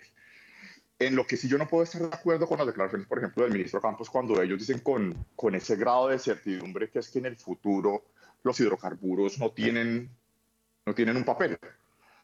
Y como lo mencionaba nuevamente Julio César, todos estamos montados en el barco de la transición energética en el mediano y en el largo plazo. Pero el sector hidrocarburos, sí, el gas, pero también el petróleo va a jugar un papel y probablemente preponderante en esa matriz energética por lo menos en los próximos 40 o 50 años. La gran incertidumbre es que no sabemos. Y lo que, sí yo, lo que yo sí no puedo compartir es que se hagan aserciones, digamos, tajantes, que es que tal o cual sector no tiene futuro. La dura realidad, ¿cierto? Y las debilidades de todos esos pronósticos de los modelos climáticos, que son modelos, es que el rango de incertidumbre en esos valores esperados a 50 o 80 años pues nos dicen unas cosas, un mensaje de, transición, pero no nos dicen lo que mucha gente está extrapolando. eso, es como una, una, proyección a lo Malthus, ¿de acuerdo? Eh, hace, hace dos siglos. Eso, no, eso no, no es vinculante, número uno. Número dos, y acá también uniéndolo un poco con la situación acá en, en Estados Unidos, creo que, y acá sí discrepo, yo no veo a la administración Biden como pragmática en el tema minero energético. Todo lo contrario. Cuando uno habla acá con los, con, los empresarios y del sector minero energético, la ven como una, como una administración abiertamente contraria al sector minero energético. Y no es un tema solamente de campaña. Tenemos los temas de los permisos de no taladrar en, en las tierras federales eh, y, similares. Eh, el mensaje antiminero energético, entre otras, incluso en, los últimas, en la última semana ha estado allí. El de ayer, a un poco, digámoslo, comillas, politiquero, ¿en qué sentido? En que, no, bueno, sí, petroleras produzcan en el corto plazo, pero tranquilas que en el mediano plazo igual las voy a acabar. Eh, ¿Cuánto se demora esas inversiones en productos de ciclo largo como el petróleo? O el problema de las refinerías, ¿cierto? Que hace muchos años construyeron una nueva refinería, pues porque recuperar la inversión de una refinería requiere décadas. Y si estamos diciendo que es que vamos a acabar los hidrocarburos, pues evidentemente la recuperación de esa inversión no está allí. Entonces son, son mensajes muy, muy, muy complicados eh, y reitero, el problema es el exceso de confianza en esas predicciones a 50 años, cuando la dura realidad es que no sabemos y que todos queremos movernos hacia una matriz de energía más limpia, pero probablemente los recursos para financiar esa transición van a provenir del sector de hidrocarburos. Y siguiendo con el tema político, creo que esa es una de las debilidades que tiene Biden de cara a las elecciones congresionales que tenemos este, al final de esta semana aquí en los Estados Unidos. Todos celebramos hace un par de años cuando Biden le ganó, no por mucho, ¿cierto?, a Trump y salió eh, su abierta incompetencia en muchos frentes. Estoy hablando de la de Trump. Pero la administración Biden, y esto eh, es un poco considerado de mal gusto incluso en Colombia, llevar a la contraria a la administración Biden en cualquier sentido, creo que ha hecho errores de política pública fundamentales. El primero de ellos, el manejo en la política fiscal, donde a todas luces resultó excesivo y por varios órdenes de magnitud, ¿cierto?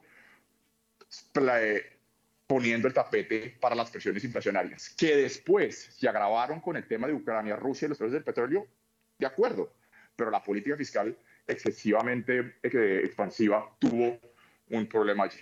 El segundo, eh, la abierta antipatía contra el sector minenergético. Y el tercero, creo que una de las principales desafíos que tenía la administración Biden es bajarle el volumen a las consabidas guerras culturales de todo el mundo obsesionado con la política identitaria que pues en últimas ha terminado de polarizar mucho más el país y que infortunadamente en América Latina hemos copiado.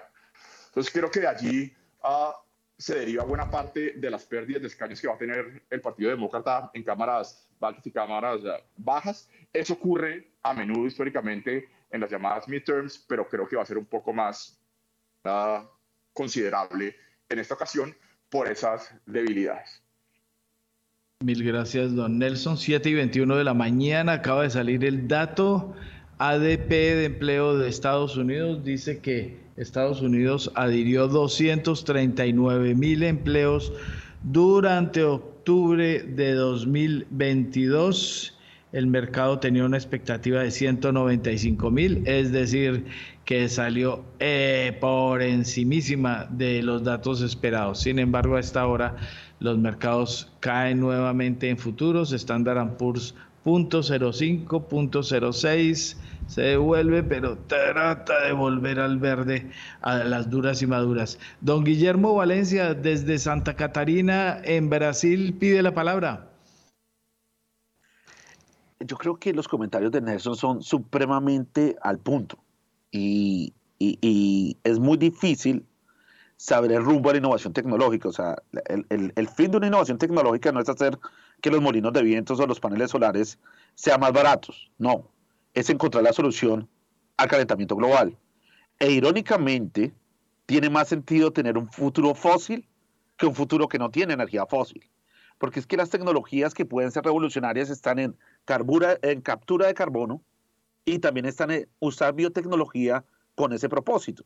Si esas tecnologías llegan a ser viables, chao molinos de viento, chao solares, porque en costos no son eficientes. O sea, el tema grande que, que tiene problema energético, y Julio me corrige que es el experto, es la densidad energética de esas tecnologías, es muy baja comparada a la energía fósil. Entonces, irónicamente, los países que se alejan de la energía fósil van a tener un problema competitivo no quiere decir que no hay que hacer algo. Claro que hay que hacer algo. Y toca poner a los mejores cerebros del mundo a pensar en ese problema. Pero no obstinarse con una única solución. Es, es muy parecido a lo que le pasó a Thomas Alva Edison, que era Edison, ¿no? Pues fue, fue casi que el padre de la electricidad, el que nos dio la luz eléctrica, por decirlo de alguna manera. Pero él se obsesionó con la corriente directa. Y la corriente directa simplemente no era viable. Los motores tenían que ser alternos.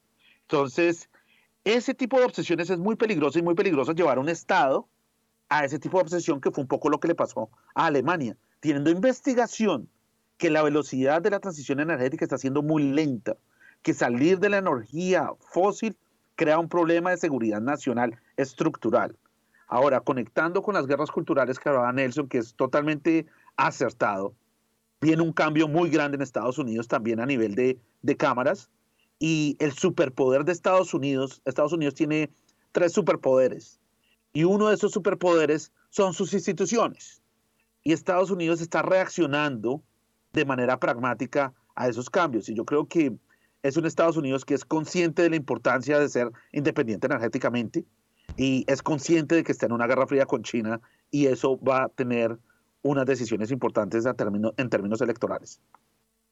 Mil gracias, don Guillermo. Siete y 25 minutos de la mañana. Aquí veo la mano levantada de Julio César, pero vamos a ir con un invitado especial porque no nos pudimos conectar con él más temprano, pero en minutos abre nada menos este evento eh, que tiene que ver con eh, LAFT América. que es LAFT América? El evento especializado en la prevención y control de riesgo de lavado de activos, financiación del eh, terrorismo y proliferación de armas de destrucción masiva. Bueno, ojalá eso no, y no creo que se hable mucho, pero es nada menos el presidente de Asojuegos, Juan Carlos Restrepo. Bienvenido a Primera Página Radio. Muy buenos días para todos ustedes. Un saludo especial a todos los oyentes de Primera Página, desde luego a los oyentes de Javeriana Estéreo.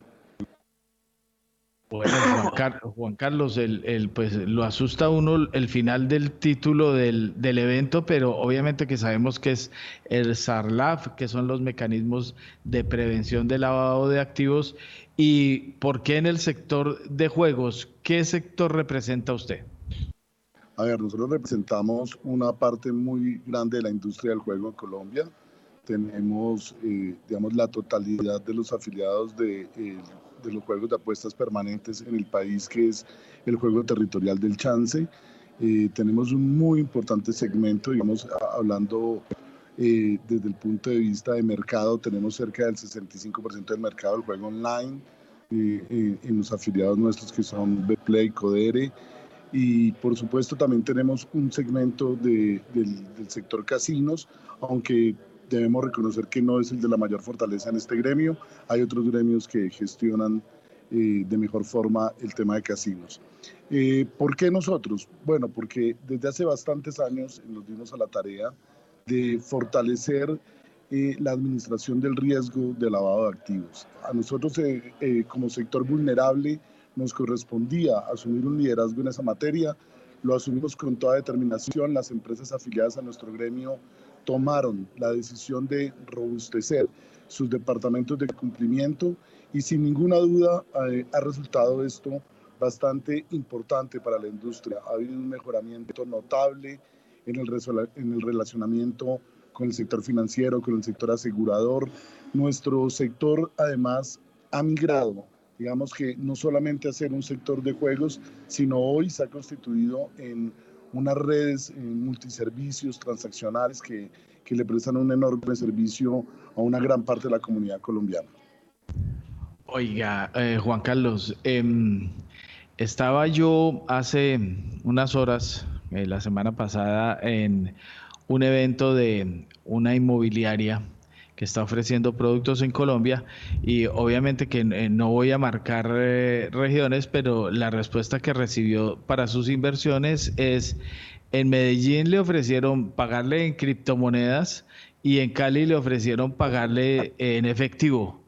Entonces, eh, eh, veo aquí que ustedes, eh, fuera del tema de los eh, temas de, de, de juegos eh, de suerte y azar, también tienen eh, entre los invitados gente experta en criptomonedas, en es- las nuevas fintech, los nuevos bancos, los bancos eh, que, que llaman en la sombra y demás. ¿Cómo va todo este mundo también eh, que lo veo incluido en esta agenda? Sí, señor. La verdad es que, digamos, no podemos tapar el sol con las manos. Eh, el comercio de activos virtuales o, digamos, la, la, transaccionalidad con activos virtuales es una realidad en el mundo. Eh, y, y, pues nosotros necesitamos entronizarnos en ese tema, comenzar a entenderlo. Eh, le hemos pedido al gobierno nacional y, y, el día de mañana tenemos un taller muy interesante eh, el día de mañana con la gente de la superfinanciera que participó en el arenero que se hizo desde comienzo de, del año en relación justamente con, el, eh, con la transaccionalidad de activos virtuales. Queremos entender esto, queremos como industria saber hasta dónde se puede eh, entrar en ese mundo y se puede comenzar a transar con activos virtuales. Lo que usted señala es verdad, ya usted entra a muchos comercios en diferentes ciudades del país y están en condiciones de ofrecer, de, de, de recibirle pagos con monedas virtuales o, o, bueno, lo que es peor, digamos que es eh, en efectivo siempre y cuando no haya factura electrónica, porque el problema no es el efectivo en sí mismo, sino cuando usted paga en efectivo, pues que se genere una factura electrónica, que es la manera de controlar el riesgo de lavado de activos. A mí me parece que en eso el país tiene que asumir con mucha seriedad y con mucha responsabilidad el trabajo.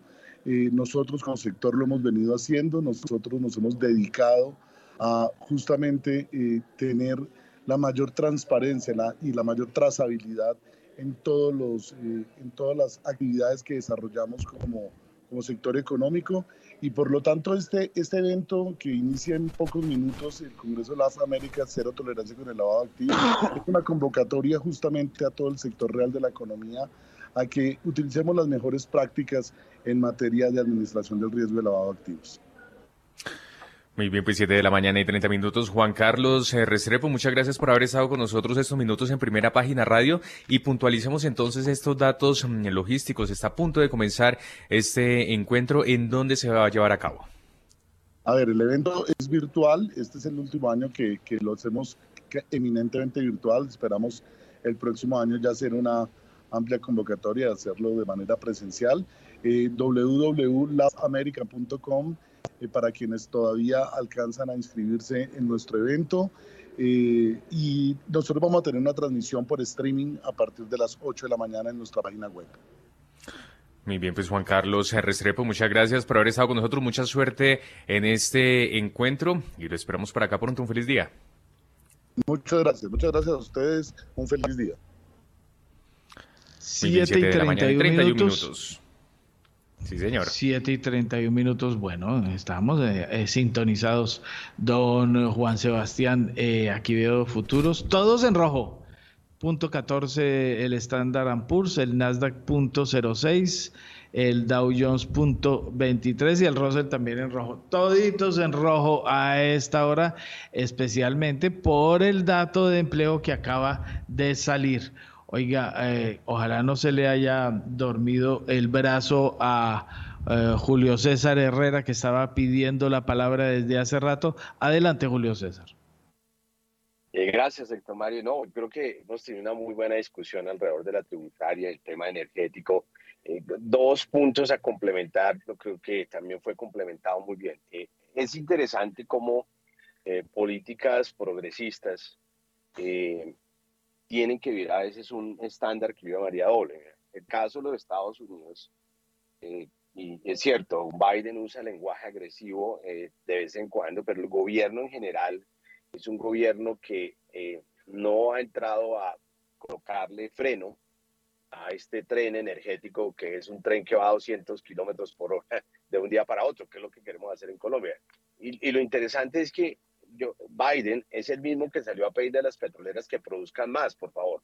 Estados Unidos no ha llegado al nivel que tuvo casi de 13 millones de barriles de producción, está cerca de 6.5 millones de barriles al día, y le está pidiendo que produzca más. Eh, eh, eh, ahorita que salieron los resultados del tercer trimestre, compañías petroleras, pues criticó que cómo era posible en medio de esta crisis mundial que las compañías tuvieran resultados tan importantes y obviamente aprovecho eso para hablar de que ojalá se tuviera un sistema positivo que se llama el windfall tax, que es lo mismo que está tratando de hacer en Colombia. O sea, las, las agendas son similares, pero sí uno ve que las acciones hacia la industria son diferentes, porque ahí está pidiéndole los demócratas a la industria que por favor produzcan más. Eh, se enojaron porque OPEC cortó la producción. Entonces, al final del día reconoce lo que muy bien estaban comentando y que el tema de frenar y que el futuro, eh, el petróleo no tiene futuro, pues es un tema de que hay que hablar eh, de qué y de cuándo. Mire, el pico más alto en los modelos que tenemos de la demanda eh, de petróleo aún no lo hemos alcanzado. Se va a alcanzar más o menos con 109, 110 millones de barriles al día hacia el año 2037. ¿sí?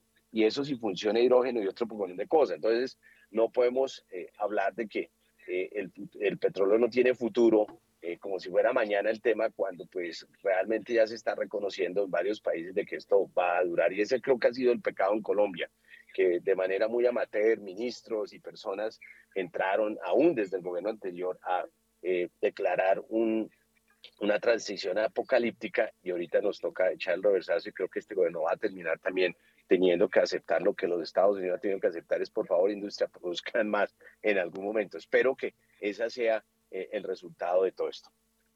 7 y 35 minutos de la mañana. Oiga, por aquí hay alguien eh, preocupado con Guillermo Valencia. Pregunta que si en su salida a la playa en Santa Catarina se encontró con los... Eh, bloqueos de los camioneros eh, que han sido intensos e inmensos en Brasil y si eso ya se tranquilizó después de la salida, no decir nada de Bolsonaro. Los bloqueos continúan y sobre todo en el sur. Es que es muy interesante, así como Nelson mencionaba las guerras culturales en Estados Unidos, en Brasilia también hay unas guerras culturales muy fuertes. Una cosa es el sur, que de alguna manera es muy pro Bolsonaro, y otra cosa es el norte, que es donde hay más necesidades y, es un Brasil menos desarrollado, eh, donde es pro Lula. Entonces fue una elección muy reñida y pues sin el pronunciamiento pues hay un vacío, pero los bloqueos continúan. Bueno, eh, vamos con nuestros otros analistas invitados. Juan Camilo Pardo de Corfi Colombiana. Eh, bueno, el titular que veo por acá, transición de Colombia lejos del petróleo sería gradual, es el mensaje de Ocampo. Obviamente hay mucho debate en redes y, por acá internamente veo que le han dado palo a Ocampo porque primero culpó a la eh, prensa, luego culpa a la Fed de todo lo que está pasando con el dólar y ahora obviamente que está tratando de eh, mandar mensajes más tranquilizadores a los inversionistas en el extranjero. Juan Camilo Pardo. Bueno, Héctor, cuando uno se fija en las cifras de emisiones de CO2 en el país, se da cuenta que realmente el sector energético aporta en un 25-30% de los cerca de 300 millones de toneladas que emitimos. Más del 50% proviene del mal uso de los suelos. Con esto me refiero a la deforestación y al uso extensivo de la ganadería eh, a lo largo del país quizás sea este realmente el punto que se deba atacar. Recordemos, Colombia emite aproximadamente el 0,6% de las emisiones de CO2 a nivel global, es decir, el sector minero energético colombiano emite el 0,2% de las emisiones de CO2 a nivel global. Entonces, em, no realizar una transición responsable y gradual acabando con la exploración y explotación de hidrocarburos en el país, me parece una decisión supremamente irresponsable.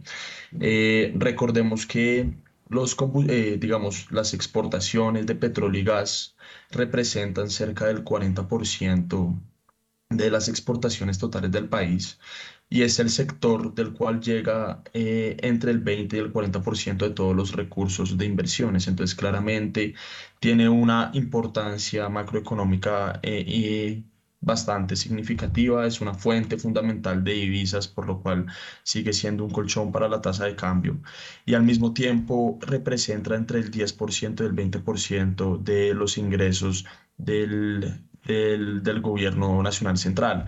Entonces quizá eh, es pegarse un tiro en el pie el hecho de, sé que una de mis principales fuentes de recursos son los combustibles fósiles, pero entonces ahora voy a dejar de, recibir esa platica, pero al mismo tiempo sí estoy prometiendo ciertos programas sociales que requieren de unos montos importantes. Entonces quizás esta discusión se deba dar eh, no desde el punto de vista dogmático, sino más bien desde el punto de vista pragmático, conociendo cuáles son las condiciones de nuestro país y cuáles pueden ser las limitaciones o no que, que el sector debe, debe llevar de acá de cara a los próximos años, Héctor.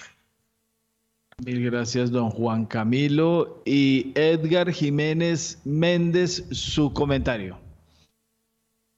Bueno, yo me quedo con, con estas palabras del ministro cuando habla de transición gradual y habla de una transición gradual que puede tomar un tiempo importante. Hemos hablado de, máximos en, consumo o estimaciones máximas de consumo de petróleo por, por los lados del año 2035.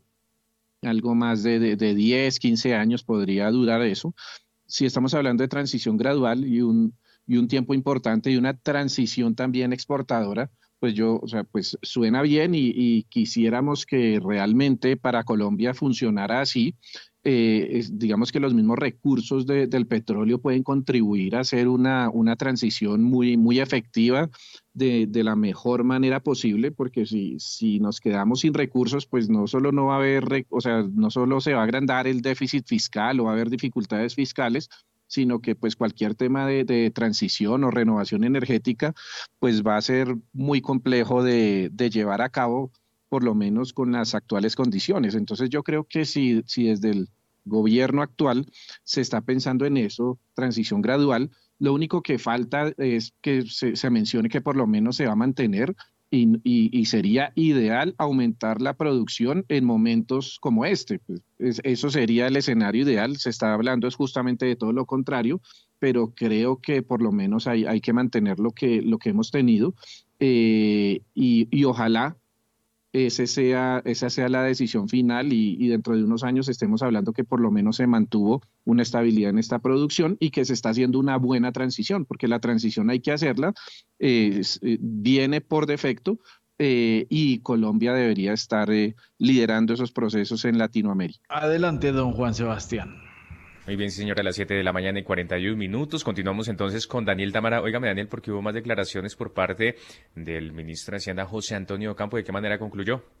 Con los ajustes incluidos en la ponencia para segundo debate de la reforma tributaria, la tarifa efectiva del impuesto de renta para empresas solo sube del actual 25,5% al 31% según cálculos del Ministerio de Hacienda. Esto fue lo que dijo el jefe de, la cartera, José Antonio Campo. No, el, Comité de la Regla Fiscal apoyó la reforma. O sea, no. Eh, Desarrollo lo que también apoya la reforma. Tuvo unas observaciones sobre el impuesto a, las empresas eh, mineras. Eh, que hoy, pues, hoy o mañana lo vamos a responder porque realmente todas esas estimaciones van sumando lo que no necesariamente es sumable. O sea, es como un impuesto super máximo en condiciones que nunca se dan. Eh, por ejemplo, digamos, nosotros ya para, para el conjunto de, de, empresas hemos estimado que la, eh, la tributación efectiva es el 31%. La ANDI y otros andan diciendo que es el 80 y 90%. Esas son estimaciones equivocadas que no tienen en cuenta como lo hemos señalado, el hecho de que las empresas también utilizan beneficios tributarios, que no todas, los no todas las utilidades se distribuyen como dividendos y que no todas las personas eh, reciben, eh, eh, digamos, pagan el 20% de, de, impuestos sobre dividendos y además le suman generalmente la, impuestos que no son sobre las utilidades, como el 4 por mil. entonces, esos son pues, los errores que hemos señalado que existen en esa estimación. Muy bien, 7:42 de la mañana. Gracias, Daniel. Más adelante regresamos con usted porque en este momento hacemos eh, actualización del comportamiento del petróleo. 94 dólares con 84 centavos el barril. El de referencia Brent sube 0,20% a esta hora, mientras que el WTI se acerca a los 90 dólares, llega a 88 dólares con 52 centavos el barril. Se recupera en este momento 0,17%. Y nos vamos entonces, sector Mario, si quiere, revisamos em, y, atendemos a nuestra invitada y en segundos entonces ya tendremos listo estas declaraciones por parte y no alcanzamos con en relación con, la reforma tributaria y el comportamiento del dólar. No alcanzamos con don eh, Gustavo Bolívar, bueno, eh, porque es que en esta diversidad de, acusaciones eh, es bien llamativo, ¿no? Entonces, el viernes el ministro de Hacienda dice que la prensa hizo subir el dólar. Luego, ayer eh, dice que la Fed es la que está haciendo subir el dólar. Gustavo Bolívar dice que si no se aprueba la tributaria, por eso es que está subiendo el dólar. Entonces tenemos, bueno, al menos quitaron a los periodistas del, cuento. Bueno, 7 y 44 minutos, tenemos una invitada especial eh, a esta hora a Pilar Ortiz, la directora ejecutiva de la Cámara Fedemol de la ANDI. Bueno, ya por ahí oyó a ministro de Hacienda diciendo que no son ciertas las cifras de la ANDI, pero bueno, no vamos a hablar de la discusión grande de la reforma tributaria, pero sí una grande para la gente corriente en sus hogares, y es que a estas alturas, a pesar de, de, muchas... Eh, eh, denuncias y, muchos eh, anuncios contradictorios del mismo gobierno, como muchos de los que están sucediendo en torno de la reforma tributaria, el impuesto al pan sigue ahí. Eso es lo, que eh, se puede sacar la conclusión. Todavía sigue apareciendo que las eh, decisiones eh, estén bien, estén mal, eh, o que digan que eso no es cierto. lo cierto es que quienes están en el negocio de pan y quienes están comiendo todos los días pan, ya están asustados. Vamos a hablar precisamente con Pilar Ortiz, la directora ejecutiva de la Cámara de los Molineros, eh, de la ANDI, es abogada con especialización en Derecho Público y Ciencia Política. Bueno, eh, cuento o no lo de los 20 años de experiencia en Derecho del Consumidor, Derecho de Empresa y Regulación de Alimentos, y ha trabajado en la SIG, Ministerio de Comercio y Turismo, y en proyectos de cooperación con la Unión Europea enfocados al fortalecimiento de las instituciones públicas. Ya con Pilar estuve hablando largamente el viernes sobre un sector que es bien llamativo, bien sofisticado. Tiene invitado la próxima semana, creo que la próxima o ya llegó esta semana el famoso experto francés en pan. Bueno, pero dejémoslo hablar. Pilar Ortiz, bienvenida a Primera Página Radio. Buenos días, Héctor Mario. Buenos días a todos. Muchísimas gracias por la invitación a este importante espacio. Didier está esta semana, Héctor. Hoy está viajando a Cali. Ayer estuvo con los instructores de panadería del SENA, ayer y antes de ayer, y hoy va a Cali a estar con los instructores del SENA. Pilar, ¿y quién es Didier? Didier Rosada es un pastelero, eh, un panadero y pastelero francés muy famoso a nivel mundial, que adicionalmente tiene su panadería eh, en Washington y es el que le provee el pan a la Casa Blanca. Y por eh, cosas del destino tiene mucha relación con Colombia y es el consultor de la, de la cooperación eh, de Estados Unidos, de la US WIT, y nosotros lo traemos a Colombia a que constantemente esté actualizando a los instructores de panadería del SENA, porque como ustedes saben, el SENA es el principal sitio en donde se capacitan los panaderos eh, colombianos. Entonces lo traemos más o menos dos tres veces por año para que traiga las tendencias mundial de panadería al servicio de eh, la panadería de los colombianos vía eh, instrucción o capacitación de los instructores del SENA. Bueno, y Didier eh, creo que no solo trae los avances, sino que también ha llevado incluso productos colombianos para vender en Washington al frente de la Casa Blanca. Claro que sí, allá tenemos nuestro famoso mojicón de bocadillo que es un éxito. Bueno, hablemos del eh, famoso roscón con bocadillo, porque dicen que por tener el bocadillo, por tener el azuquitar encima o por tener arequipe, tiene que cobrársele el famoso impuesto saludable. Vamos al debate. El gobierno dice que no hay el tal impuesto al pan. Contemos la cosa como es está incluido en este momento el impuesto al pan.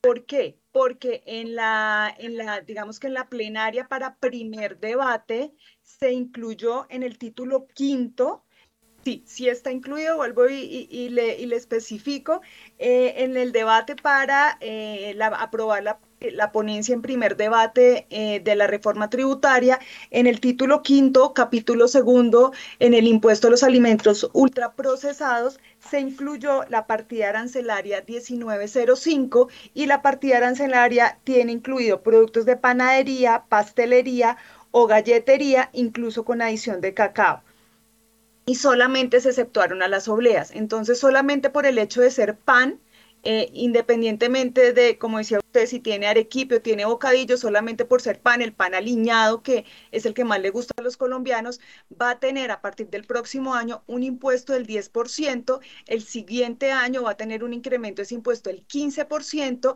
y el tercer año un impuesto del 20% y de ahí digamos que ya quedaría con un impuesto al 20% todos los productos de panadería que se venden en nuestras panaderías de bar, lo cual incrementa sustancialmente el precio del pan que ya ha venido con un incremento importante debido a la coyuntura internacional que tenemos por la guerra de Ucrania y Rusia, por la devaluación del peso colombiano y por otras externalidades como eh, los problemas logísticos que se generaron por culpa de la pandemia. Si no estoy mal, una de, una de las defensas de quienes están diciendo que eso no es tan así y que hay unas excepciones en la reforma tributaria, supuestamente hay otro eh, anexo dentro de las disposiciones de la reforma tributaria que dice es que eso eh, se aplica a las panaderías que tengan ciertos ingresos. ¿Eso es así o eso no es así? En la ponencia que, se fue, que fue aprobada en primer debate quedó que este impuesto eh, no se aplicaría a las panaderías que tuvieran ingresos inferiores anuales a 3.500 VBT, que son aproximadamente 133 millones de pesos. En la ponencia que se radicó anoche, eh, que será discutida el día de hoy en el Congreso de la República, ese umbral se subió a 10.000 VBT. Sin embargo, eso es muy complicado, eh, Héctor, porque en Colombia muchas panaderías de barrio tienen eh, ingresos superiores a los 133 millones porque venden otro tipo de alimentos, es decir, una panadería no solamente vende pan y lo que dice el texto de la reforma tributaria es que esos ingresos se deben calcular en relación con los productos de panadería, pastelería o galletería que vendan. Entonces, esas cuentas son muy difíciles y pues una panadería eh, que vende aproximadamente 300, 400 mil pesos diarios eh, está destinada a desaparecer, a quebrar y eh, todas las panaderías tienen unos ingresos mensuales o anuales superiores al umbral que, ha fijado, que se ha fijado en, el, en lo que actualmente está aprobado en la reforma tributaria.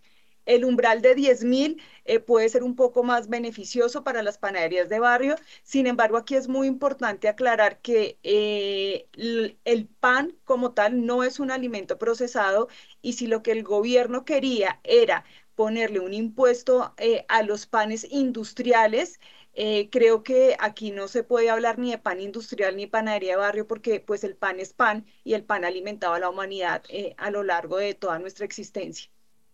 Bueno, y precisamente hablemos de cuántos humanos en Colombia se alimentan de pan, eh, eh, magnitudes de esta industria eh, y, y, magnitud de lo que se pretende, incluso de pronto si hay alguna medición de lo que se pretende recoger con este impuesto.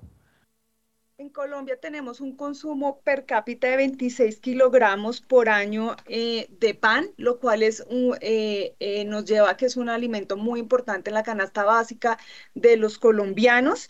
no es tan alto como en otros países, porque aquí tenemos, digamos que otro tipo de, de alimentos que, que, compiten con el pan, como la arepa, por ejemplo, pero pues aquí es muy importante también aclarar que el pan tiene mucho mayor valor nutricional y por eso ha salido parte eh, de la canasta básica familiar, porque además desde 1996 el gobierno decidió que el pan, por su importancia, iba a ser un vehículo de fortificación para que le llegara a la población eh, minerales y vitaminas.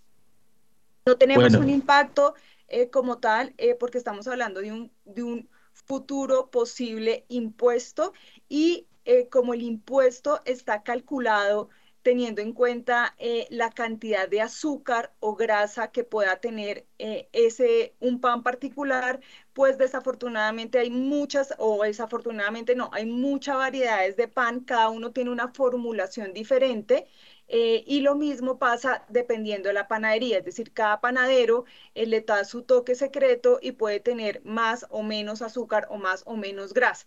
El ingrediente principal es la harina de trigo fortificada, pero pues los panaderos no hay una fórmula exacta para decir tanto porcentaje de harina de trigo, tanto porcentaje de azúcar y tanto porcentaje de grasa. Entonces, ese impacto todavía es muy difícil porque como está redactado en este momento el impuesto ultraprocesado a la panadería, está en función de la cantidad de azúcar y la cantidad de grasa. Es decir, si tenemos un pan que no tiene grasa y no tiene azúcar, en principio no sería objeto del impuesto a alimentos ultraprocesados.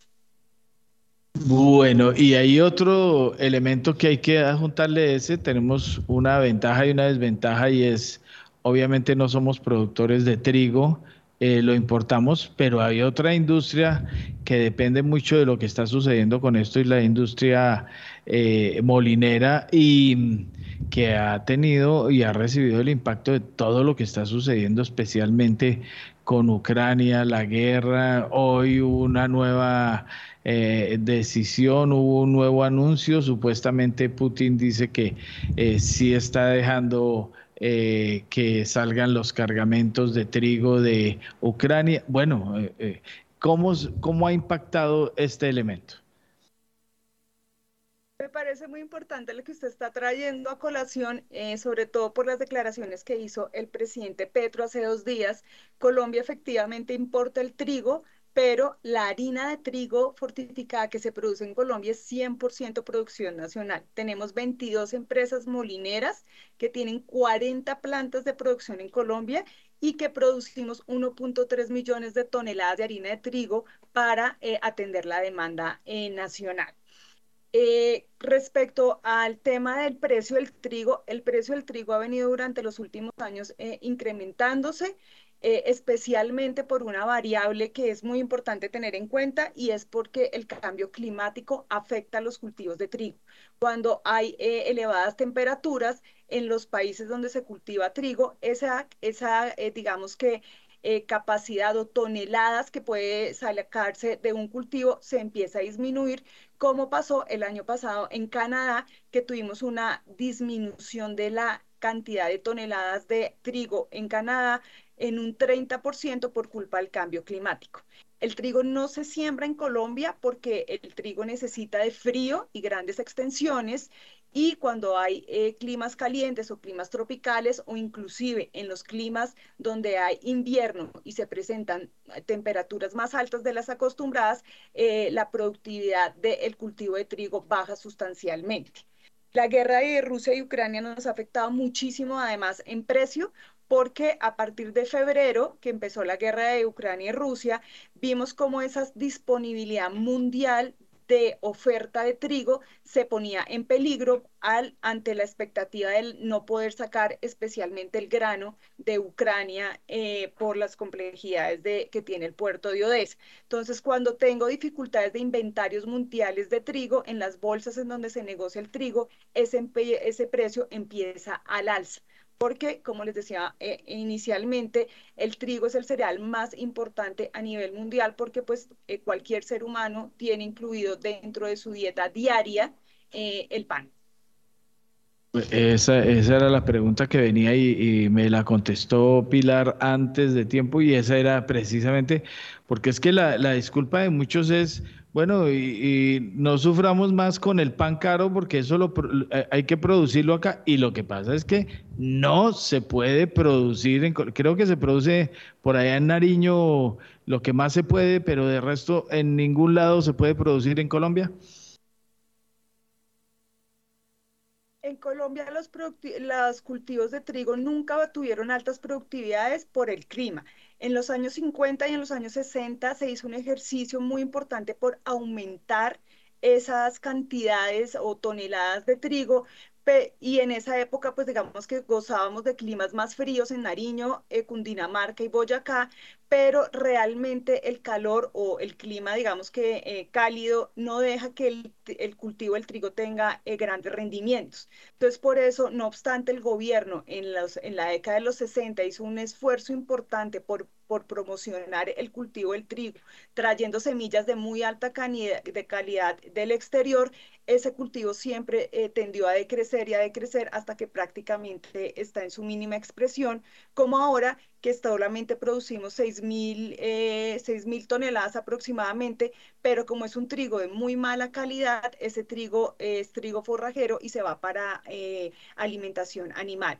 Eh, en el trigo es muy importante, o en el tema de agricultura en general, cualquier cultivo que, que, que yo tenga, son eh, muchas variables para poder tener toneladas suficientes, la calidad suficiente, eh, y en el trigo pues nos pasa esto, el frío hace que el trigo tenga mayor rendimiento y mejor calidad. El trigo colombiano siempre ha tenido dificultades, por ejemplo, para eh, que sea utilizado en panificación y el uso principal del trigo en Colombia es para panificación. Entonces ahí es muy complicado lo que tenemos actualmente en Nariño y en Boyacá, que hay unos cultivos que están haciendo, digamos que un ejercicio interesante ese, ese trigo está teniendo muchas dificultades en las pruebas que están haciendo para que sirva para poder hacer pan.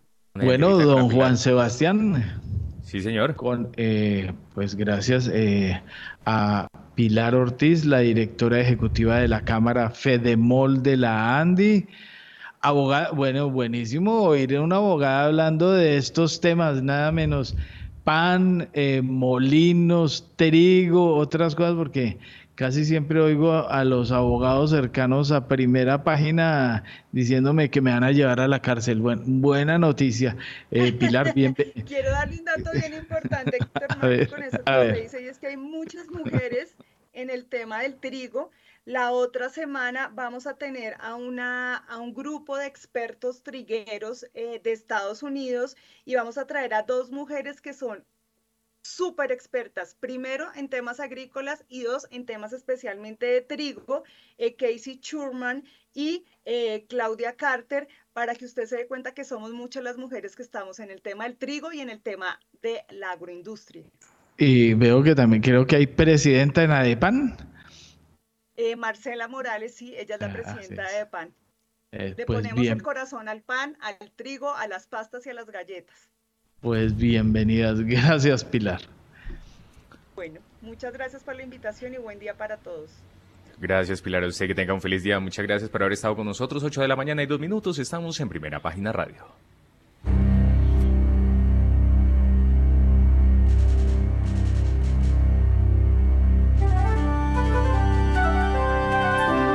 ...91.9 Javeriana Estéreo, Bogotá. HJKZ. 45 años. Sin fronteras.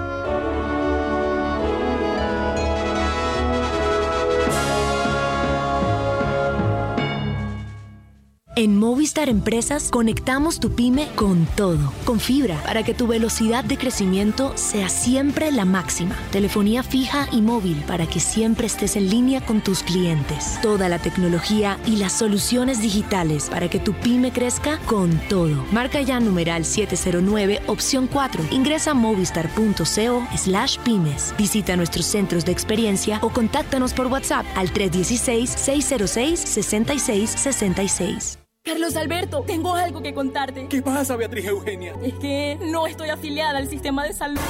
Tranquila. Dependiendo de tu capacidad de pago, te afilias a una EPS del régimen contributivo o a una del subsidiado. ¡Qué fácil! Te amo, Beatriz Eugenia. Yo te amo más ahora que sé cómo afiliarme. Yo soy migrante, tengo CISBEN y confirmo cada cuatro meses que sigo viviendo en Bogotá para mantenerme en el sistema de salud. Infórmate en saludcapital.gov.co. La Bogotá que estamos construyendo. Secretaría de Salud, Alcaldía Mayor de Bogotá.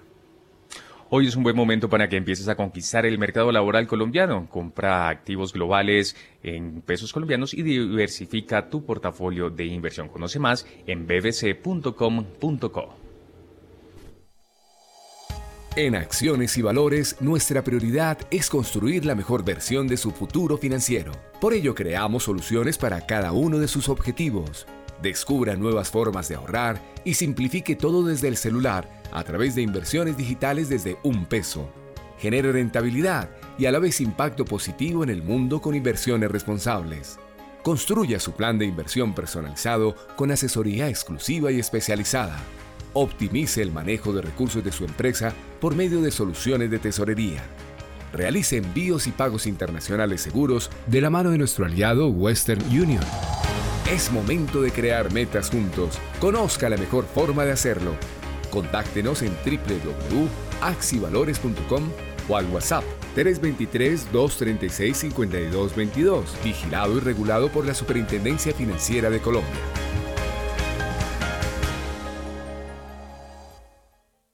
Javeriana Estéreo, sin fronteras. A esta hora, abren los mercados en Colombia. A las 8 de la mañana y 5 minutos y mucha atención porque el dólar abrió este miércoles en 5.020 pesos, sube 6 pesos frente a su cierre de ayer que fue de 5.014 pesos. Reiteramos entonces, dato de apertura, 5.020 pesos, sube 6 pesos frente a su cierre de ayer. Nada menos. Bueno, ahí está, aunque ahorita anda por 4.990 pesos, don Juan Sebastián. Bueno, Standard Poor's eh, 0.10% en rojo. En rojo también el eh, Nasdaq, 0.03 y en, no, en, en verde, 0.03 y en rojo el Russell, 0.27%. Futuros eh, de Wall Street en eh, rojito y verde. 4.999 con 99, el más reciente del dólar, nos reportan acá. Bueno, eh, Edgar Jiménez Méndez, su despedida, ya vio eh, la marca de hoy eh, y lo que viene. Eh, culpables del dólar, tributaria, la prensa, la Fed. ¿A quién le achacamos ese muerto? Realmente son, son múltiples los factores y, y, y, el fundamental es, es la política monetaria de los Estados Unidos. Yo creo que de ahí parte todo.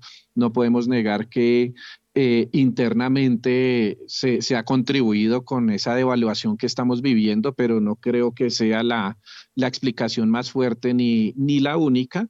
Y digámoslo así que en ese orden de ideas, pues yo poco le creo ya de aquí, o sea, de, y de hecho hace, hace, un, hace unos buenos días eh, de, con ese dólar a 5 mil, o sea, puede ser que llegó, toca, pero eh, dependiendo de lo que estamos esperando y en mi opinión, si se relaja un poco la política monetaria en los Estados Unidos, así como vimos subir la tasa de cambio, también vamos a ver un, un regreso eh, fuerte que, que, puede haber sesiones de, muy similares entre 50 y 100 pesos de, de corrección que, que, no se descartan porque ya lo hemos vivido varias veces pues en, en, tantos años de seguir los mercados.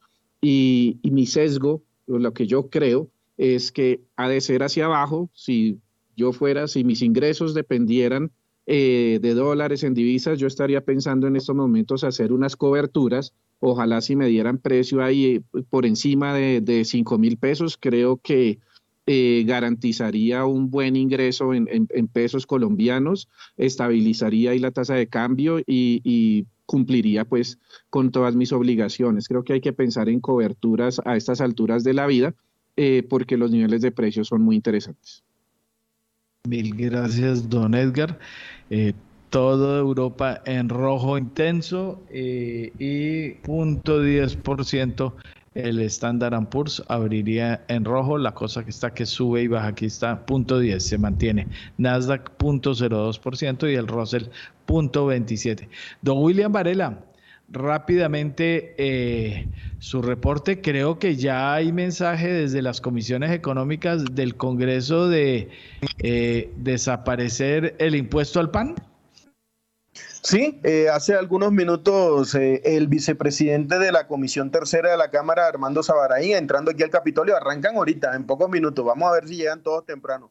Eh, nos ha dicho que sí, que el tema del impuesto del PAN se va a tratar de sacar aquí en el debate de las plenarias de Senado y Cámara. después de escuchar a la doctora Pilar, la verdad es que da pena lo que vaya a decir el parlamentario sobre el PAN. El trastabilla dice, sí, sí, sí, el PAN, vamos a sacarlo, pero no, no, es contundente. Después de escuchar a la, la, experta que, que, trajimos a primera página, pues ya da pena escuchar a un parlamentario hablando de PAN sin saber de molino, sin saber de trigo. No, eso ya mejor dejémoslo así. Le cuento, temas polémicos para debatir hoy en las plenarias de Senado y Cámara cuando se debaten sus dos últimos debates de la reforma tributaria el tema de el tema de las de, la de las cárcel de la cárcel de la cárcel para los evasores.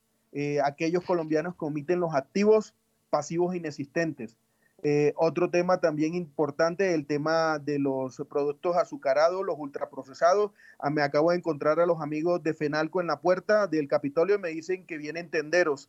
Entonces eso quiere decir que ellos no vienen a hacer marchas, ni a protestar, ni a tirar piedra, pero sí vienen a decirle a los parlamentarios que los están afectando con el tema de los impuestos a los ultraprocesados y azucarados. También les puedo decir que otro tema importante hoy para tener en cuenta en los debates de las plenarias de Senado y Cámara es el impuesto al sector minero energético. Eh, la deducibilidad de las regalías de impuestos de renta en el sector petrolero. Eso tiene enfrentado hasta los liberales que ayer dijeron que van a apoyar la tributaria. Eso tiene enfrentado a políticos de, de todo, de, todos los partidos ahí hasta del pacto histórico que vienen de, los, de las regiones en donde está el, tema petrolero y nos dicen que eso hay que hablarlo bien. Eh, también hay otro tema que tiene que ver con una denuncia que hizo Germán Vargas ayer en las últimas horas de exenciones a las pensiones de los altos funcionarios de organismos multilaterales. Temas que van saliendo ahí desgranados por YouTube y por televisión podrán ver las plenarias de Senado y Cámara donde se va a debatir la reforma tributaria en el transcurso del día de hoy. A las 8 arranca Senado, bueno, a las 9 arrancaría Senado porque estos van llegando de, graneaditos y a las 11 del día comenzaría la Cámara de Representantes. Hoy es el día de, hoy se aprueba la tributaria, Héctor. Mil gracias, don Juan Sebastián. Eh, dos notas de despedida. La canadiense Frontera Energy, que antes se llamó Pacific Roviales, perdió 26.9 millones de dólares en el tercer trimestre, mientras su competidora Gran Tierra Energy, que es controlada por eh, el eh, grupo Amber Capital, el mismo del glorioso Valeda Azul, que hoy puede proclamarse campeón, ¿no? El glorioso Valeda Azul. Eh, ganó 39 millones de dólares eh, Gran Tierra, ¿no? No el Valle Azul. El Valle Azul, flojita la cosa, ¿no? Empezó eh, bailando a todo el mundo y terminó flojito. Las, ¿Cómo era? que ¿Cómo era irregular el fútbol colombiano que Santa Fe es líder? Imagínese esto. Don Juan Sebastián, despídase y chao. Sí, señor. Dos datos de cierre porque hasta ahora el dólar se mueve sobre los 5.018 pesos con 90 centavos. En promedio se ha movido en 5.005 pesos con 95 centavos y se han transado 17 millones de dólares en 42 operaciones. Pero cabe resaltar que por pocos segundos alcanzó un mínimo de 4.990 pesos y estaremos entonces muy atentos al comportamiento del dólar durante esta jornada. 8 de la mañana y 12 minutos y así llegamos al final de esta emisión. A ustedes muchas gracias por haber estado con nosotros. A Juan Camilo Pardo, Edgar Jiménez Méndez, Guillermo Valencia, Nelson Vera Concha, Julio César Herrera, Juan Carlos Restrepo y Pilar Ortiz, nuestros invitados e invitada el día de hoy. Héctor Mario Rodríguez en la dirección y en la presentación, quien les habla, Juan Sebastián Ortino. Se verán que ya llega Mañanas Sin Fronteras. Que tengan todos ustedes un feliz miércoles. Thank you.